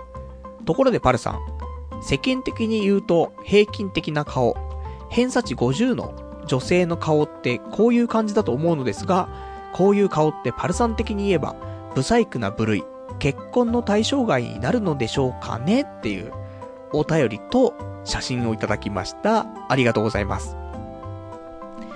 まあ、その添付されてね、メール来たんですけども、あのまあ、ね、最近の放送すごく面白いと。ありがとうございますと。いうところでね、本当にこちらこそなんですけども、まあそれとは別のね、添付された写真ですよ。えー、世間的に言うと平均的な顔。ね、っていうのは、こんな感じの人ですかと。でも、パルさん的には、この写真は違うんですかということで、えー、写真を見るんですけど、コメントしにくいんだよね。だってさ、いやこれがね、例えば芸能人の写真とかが送られてきたら、俺も言えるよ。だって、俺が、あ、この人なんて人だよねって。で、別にそこで何か言ったっていいわけじゃない。まあ、芸能人なんていうのは、まあ言われるのは仕事みたいなもんだからさ、何言ったってまあいいっちゃいいじゃない。だけど、貼られてきてるのが多分素人なんだよ。じゃあ、この素人の方の写真、ねえ、誰なのって言った時に、いいよ。その辺のネットから拾ってきた写真だったらいいよ。だけど、ね、このラジオネーム、くれないのバックパッカーさんの、友人知人、もしくは身内、だった場合、言えないじゃん。なんも。いいも悪いも言えないからさ。だから、コメントは控えさせていただきますけども、俺は、やっぱ面食いなんだなとは思う。ね。これで、察していただきたい。ね。そんな感じですよ。なんでね、まあでも、顔面偏差値50ってさ、結構高いんじゃないかなと思うんだよね。俺の中で、平均値って偏差値47ぐらい。ね、まあ、誤差じゃねえかって言うと思うけども、40代、ね、偏差値40代か50代かで、まあ、ちょっと差差があるじゃない。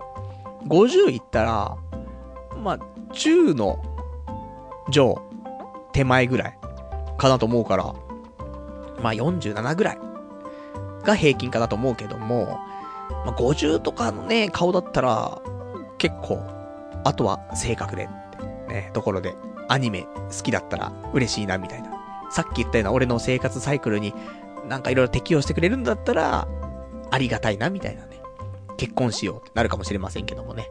まあ、そんなところでございます。ね、この話はあんまり広げられないところで申し訳ないというところだね。あとはいただいてますお便りの方。ラジオネーム966番さん。今日は祝日前放送だから3時間スペシャル行こうぜというね、お便りいただきました。ありがとうございます。まあ、行きたいところなんですけどね。この後私、アニメ見ないといけないっていうのとね。アニメとラジオどっちが大切なんだっていう話があるかもしれないけど。いや、もう2時間喋ってるから。ね。喉も限界なんだよ。普通の、例えば地上波のラジオ番組あると思うけども、途中途中で CM 入るでしょ？これないからさ、ずーっと喋ってるから、ちょっと喉痛くなっちゃうんだよね。で、何か飲み物飲むこともないしね。そういうの休みがないから。2時間ぶっ続けはさ、喉が壊れちゃう。ね。で、ギリなんでそこが2時間ちょっとぐらいが。3時間は、無理がある。血吐いちゃうからね。だって喋ってるとどんどんカラッカラになるじゃん。カラッカラでガンガン喋ってると、本当になんか切れそうになってくんだよね。喉の中が。なんで、吐血したくないんでね、私もね。もう血出すのはチンコの先からだけでいいと。ね。まあ、それももう嫌なんですけどね。本当にあの過去の1回だけでもいいんですけどもね。まあそんなんですから。まあ気にせずはね、時間気にせずはできるんですけども。3時間やるときは、まあスペシャルウィーク。ね、スペシャルウィークで3時間スペシャルとかね。まあそのうちあるかもしれないですけどもね。今日は、まあ、普通にあと、ね、いくつかお話しして終わるかなというところで。あとは、お便りいただいています。ラジオネーム962番さん。パルさん、ゴムしてオナニーした場合、童貞を捨てたことになりますでしょうか？教えてください。というお便りいただきました。ありがとうございます。ゴムしてオナニーしたらな、童貞捨てたことになっちゃう可能性はあるよね。だってさ、セックスしました。っていう時、別に、セックスしましたって言っても、女性器にチンコを直接入れてなくても、ね、ゴムして、で挿入しても、セックスって言うわけじゃん。ということはさ、ゴムした時点で、セックスな可能性はあるよね。だって、結局チンコと女性器は触れてないんだもん。ゴムという一枚のね、あのスキンがあるわけですから。ということは、ね、チンコと女性器が触れてなくてもセックスって言ってることは、その前段階のチンコにゴムをした時点でセックスの可能性はあるよ。ね。さらにそこでオナニーして射精しちゃった場合は、ね、完全にセックスした後の感じになってますから。ね。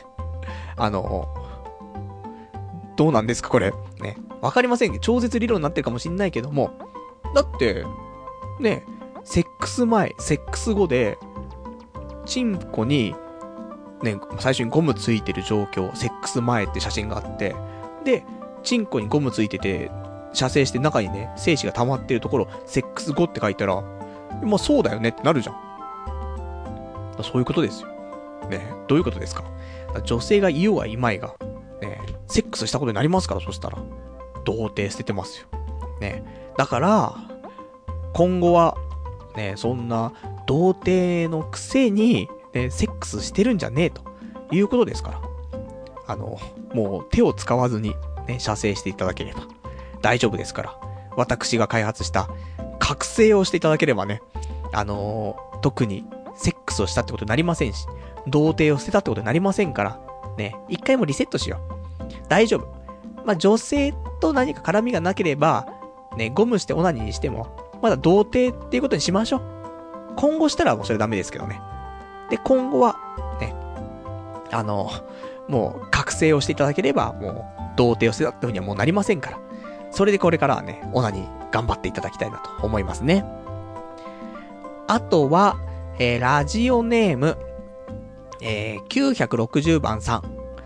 2月13日は絶対、これまで2度裏切られたけど、今回とりあえずパルさん信用しとこうというね、お便りいただきました。ありがとうございます。そうですか？あの、まあ、2, 2月13日、2.13。私がソープ行くって話ですけども。そんなに俺が裏切ったかね ?2 回も裏切られたって話がありますけど、その過去の1回は何だっていうね、話なんだけど、まあ、まあ、多分年内にね、ソープ行くとか、そんな話だったかもしれないけど。年内にソープ行くっていうのは、絶対に行くよとかね、明言してたわけじゃなくて。35なった時点で、彼女だったりとか、好きな人とかがいなかったら、まあ、ソープには行きますと。いう話はしてたよ。ね。でもそれ以上の話は、結局確定ではない話だったから。なんで、ただもう、行かないと。なんかやっぱし呪縛があってさ。あのね、正直なところ、セックスとかもいいと思ってんの。こんだけセックスとかオナニーとかの話してるけど、セックスは、いいわ。変な話。だから前からよく言うけど、ガッキーと結婚できるんだったらセックスなくてもいいっていう表現。これめっちゃ正しくて、あのー、本当に全然いいと思ってるの、俺はそれで。ガッキーともし結婚できるんだったらセックスなしでいいと思ってる。ね。で、別に射精は別に自分ですりゃいいじゃん。覚醒すりゃいいじゃん、そんなのさ。一人で。だけど、その、俺がセックスに求めるのって何かなって思うのは、うん、セックスというよりは、なんかその、まあ、イチャイチャじゃないけど、イチャイチャだったりとか、あとその、心と心の結びつき的な、一方的な感じじゃなくて、お互いがお互いを求めている感じの愛を求めてるわけですよ。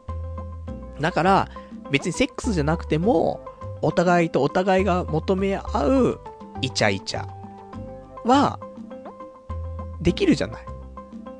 ねえ。セックスじゃなくてもね。なので、俺はガッキーとセックスできないってなっても、結婚はいいなと思ってんの。で、そこで、じゃあ風俗はとかなるじゃない。で、この間やった、ね、まあ、例えばじゃあ、オッパブ。オッパブ、まあ嫌いじゃないんだけど、結局は一方通行なんだよ。こっちからおっぱい揉ましてもらってますみたいな。で、向こうは、ね、もう毎日毎日いろんな人におっぱい揉まれてますみたいな感じじゃない。で、手こきに関しても、別に、ね、向こうがしごいて、行きそうですか？つって。はい、行きそうです。ドピュッ。虚しいんだよ、もう。ちょっと心の結びつきがなさすぎて。だからソープに関しても、多分虚しくなっちゃうと思う。なんか結局こっち側からだけじゃない。向こうからは特にそういう愛もないじゃない。お互いに求め合いたいところがあるんだよなって。そこをソープに求めちゃいけないとは思ってるから、だから求めないけど、だから多分虚しくなっちゃうんだろうなとは思ってる。とは言いつつも、セックスの、そういうな幻想に縛られてるところもあるから、それをやっぱ断つためには一回ソープに行かないとダメなんだろうなっていうのを思ってるの。なので行く。ね。ソープで行く。ね。とは思ってます。なんで2月13日は、絶対。絶対。うーん、だもう難しいのよ。その、耳だれの話もあるし、あと、そのタイミングで、例えば、ね、俺結構指の先一方結構切れやすくてさ、割れやすいのよ。その爪のところがね、あの、皮膚がさ、割れちゃいやすくて、そこ割れてる時にさ、手間とかしたらさ、愛液がそこのね、傷に入るじゃん。怖えんだよな。みんな指先とか割れてないっしょ？ね傷があったりとか、ちょっと、ね、血が出たりとかしないでしょ？俺、割れちゃうんですぐ。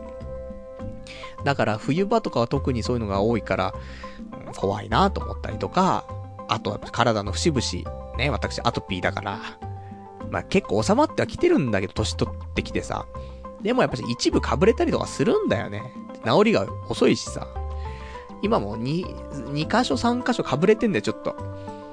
だからなぁと思って、これ直してから行きたいなと思うんだけどさ、そう言ったらもう、夏まで行けないからね。なんで、あの、なんとかします。ね。なんとか、体調も整えて、体の調子も整えて、で、えー、覚醒もできるようになっといて、それで風俗行く。ね。覚醒覚えて挿入した、したらどうなんだろうね。わけわかんないよね。だって、何にも竿をいじらなくてもいけるのに、竿をいじったらって思うとね、もう怖いからね。100回射精できんじゃねえかって。そんな風に思いますけどもね。むしろ、あの、風俗嬢に言っちゃうかもしんないもんね。あの、ちょっと触らないで行かせてくれませんかつって。え、な、何を言ってるんだこの人。未来から来たのかしら。ねそんな未来人アピールしちゃいますけども。まあ、そんなとこだね。あとは、ラジオネーム959番さん。パルさん、まだ行ってないんか。まあ、一人で行くのは勇気いりますよね。自分も一人で行ったことありませんので、とやかく言うことはできません。そこで、オフ会のメンバーを募ってみてはどうでしょうか？というお便りいただきました。ありがとうございます。ソープ、ソープオフ。童貞ネットのオフ会にふさわしいかなと思うんだけど。いやー、俺緊張しちゃうよ。オフ会ってだけでまあ一応緊張するじゃん。ね、始まって酒飲んだら楽しくなるけど、やっぱりそういうのが始まる前までは、ね、集まった段階とかさ、緊張してっからさ、それがその後風俗があるっていうさ、もう緊張緊張緊張みたいになっちゃうじゃん。で、ね、集まってから、皆さん、覚醒はできるようになってますか？みたいなさ。アホかっていう話だからね。さすがにちょっとオフ会ってほどではないけども、まあ一人で行くか、まあ友人、ね、まあリアルで知ってる友人と行くかわかんないけども、うーん、まあ一人かな今のところね、予定は。まあ一人でも全然行く予定ではありますから。どうしようみたいなところで。まあ皆さんからね、結構いただいてるんです、情報を風俗情報。ね、あの、いろんな、詳しい方がね、何人かいらっしゃるみたいで、パルさん、こういうのありますよとか、ね、こんなサイト見ましたかとかね、あの、こういう情報をちゃんとチェックした方がいいですよみたいなところをまあ、各方々いただきまして。今それをね、いろいろ固めてるところなんですけど、まあ、場所は、まあ、吉原、ね、するか、川崎か。やっぱどっちかなんだよ。いろんな情報を聞いて、集まってきたものを考えると、もう、この二つに絞られる。で、別に、もう吉原行っても、ね、川崎行っても、いいかなと思ってて。まあ、池袋から出て、電車乗るってなったらもうどこ行っても一緒だからさ。だそんなこと考えまして、んで、えー、ただやっぱし、思うのは結構推しはみんななんか川崎が多いんだけど、でもなんかさ、ソープって言うと、吉原じゃん。イメージね。本当にイメージ先行だけど、なんかザ・ソープって言うと、ありますから、したらやっぱしそのベタなところじゃないですけども、吉原でソープ初めて行ったんだみたいなところの方が、聞こえが面白いかなと思って。なんで、多分吉原にします。ここで宣言しておきましょうか。2.13開催予定地、吉原です。ね。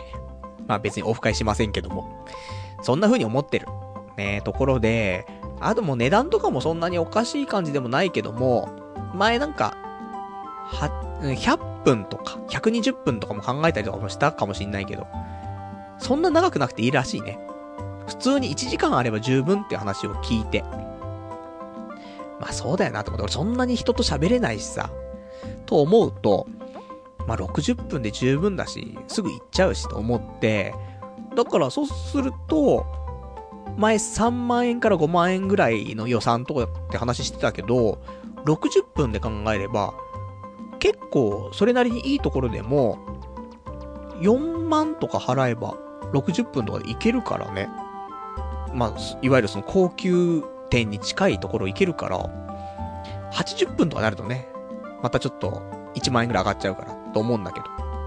まあそんなんで、まあ60分コースで探そうかなと。吉原で。ね。まあ、そんなところ。ねもう、2月の頭には決めなくちゃいけなくて。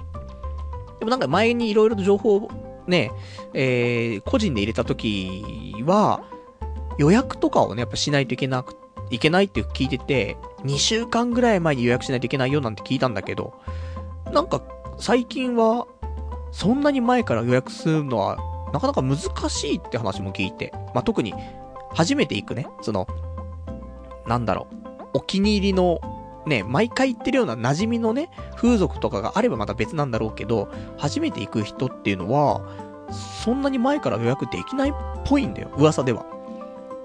まあ、一週間、もう前だと結構きついのかな。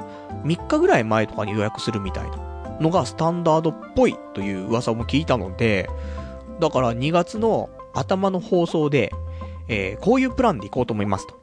発表して。で、その後、ね、1週間で皆さんからいろんな意見があるでしょうよ。で、それをもとに、その次の週で予約して、で、GO だよね。と思ってるんでね。まあまあ、あの、その辺の話は、まあ2月までね、ちょっと、も、持っていたいと思いますから、まあ新しい情報等、ね、おすすめの情報、お店、えー、ソープ嬢、いましたら、ぜひ皆さんね、教えていただけると嬉しいなと思っております。えー、そんな感じですかね。で、えーと、他の、えー、お便りいくつかいただいてます。ラジオネームガオガイガーさん。今日の放送は久々に異次元ですね、っていうね、お便りいただきました。ありがとうございます。そうだね。ちょっと異次元な感じはする。ね 次元の狭間にちょっとね、今さまよってる感じしますけども。でも、誰かもうやったか？さっき言ったオナニーは。ねえ、まあ、結構、あの話をしてから、ね、何分か経ってます。30分くらい経ってると思うんだけども、試していけ、いけたか？試してほしいんで、一回は。その、いけたかいけないかの報告も欲しいなぁとは思うんだよね。で、やった後にやっぱり、竿をしごかないでいけるっていう、っていうことは、なんか一歩先の未来に行ったなって感覚はあると思うんだよ。ないですか？ねないですよね。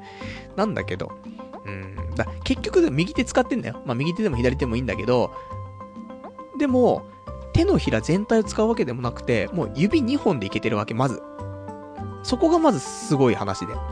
さらに、チンコの竿を握ってないっていうこと。これが、これでいけてるっていうことが、俺はちょっと次世代な感じがしてるんだよなと思って。ぜひ、ね、皆さん、あの、やっていただきたいなーって思うんだよね。まあ、そんなところかなそんなところなの？まあまあ、いいでしょ。ね。ぜひぜひ、あの、何度もね、ポ今生放送で聞いてる人、さっきの手法ね、あの、よくなんか思い出せないなってのあったら、ポッドキャストでね、何回も聞いていただけると、ね、それで手法の方は確認できるかなと思いますから。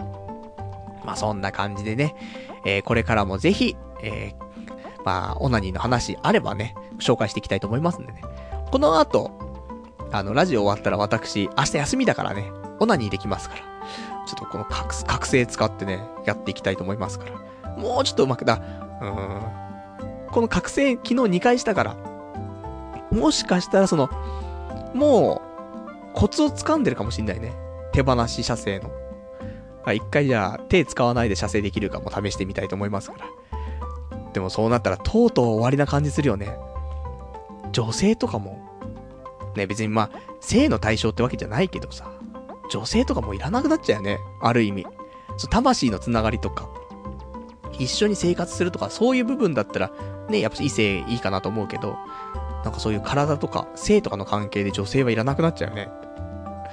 思うねアホだねーと思う。じゃあ最後、お便り読んで終わりにしよう。ラジオネームさくらさん。ソープのレポ、今から楽しみだなーというお便りいただきました。ありがとうございます。そうだね。ソープに行ったら、そのレポート、ね、ラジオで話すと思うんだけど、どうなる？ことやらだね。もしかしたらその夜、その夜というか、次の日、えー、放送になると思うんだけども、あるかもよ。今日は、えー、私が初めて行ったソープで、お世話になったソープ嬢を呼んでおりますみたいな。あるかもしんない。それか、そのうち、俺がどっかのね、えっ、ー、と、イベントを開催するとか、あるかもしんないじゃん。いわゆるね、新宿のロフトプラスワンとかでさ、童貞ネット、ね、公開収録イベントとかやった時に、スペシャルゲストは、つって、えー、前に、ね、お世話になったソープ嬢の方を呼んでおります、みたいなね。超楽しいじゃん、それ、みたいなね。いうところで何度か通っとかないとね、呼べないもんね、そんなのね。で、このことやりたい方は、つってね、俺と穴兄弟になりたい方は、こちらのお店の何とかちゃん指名してください、みたいな。で、その場で予約をみんなで取るみたいなね。どうですか、そんな、クソみたいなイベントは。今年なんかでもイベントやりたいなと思ってはいるんだよ、その、ラジオなり、ポッドキャストでね。あのー、それなりのなんか収入を得たいと。ね、ちょっと企んでるのありますから。だからそういう意味ではイベントとかね、やったりするのも一つかなとは思ってるんだけど、人前が苦手だからね。ラジオやってんのにみたいなところありますけど。まあそんな感じですかね。じゃあ、今日も長くなってしまいましたけどね。この辺でということで、えー、来週に関しましては、えー、1月の、いつだかわかりませんけども、今日が10日なのかなね。まあなんかわかんないですね。16日ぐらいですか、そしたら。ね、1月16日ぐらいの日曜日。で、えー、またね、23時からやっていきたいと思いますんでね。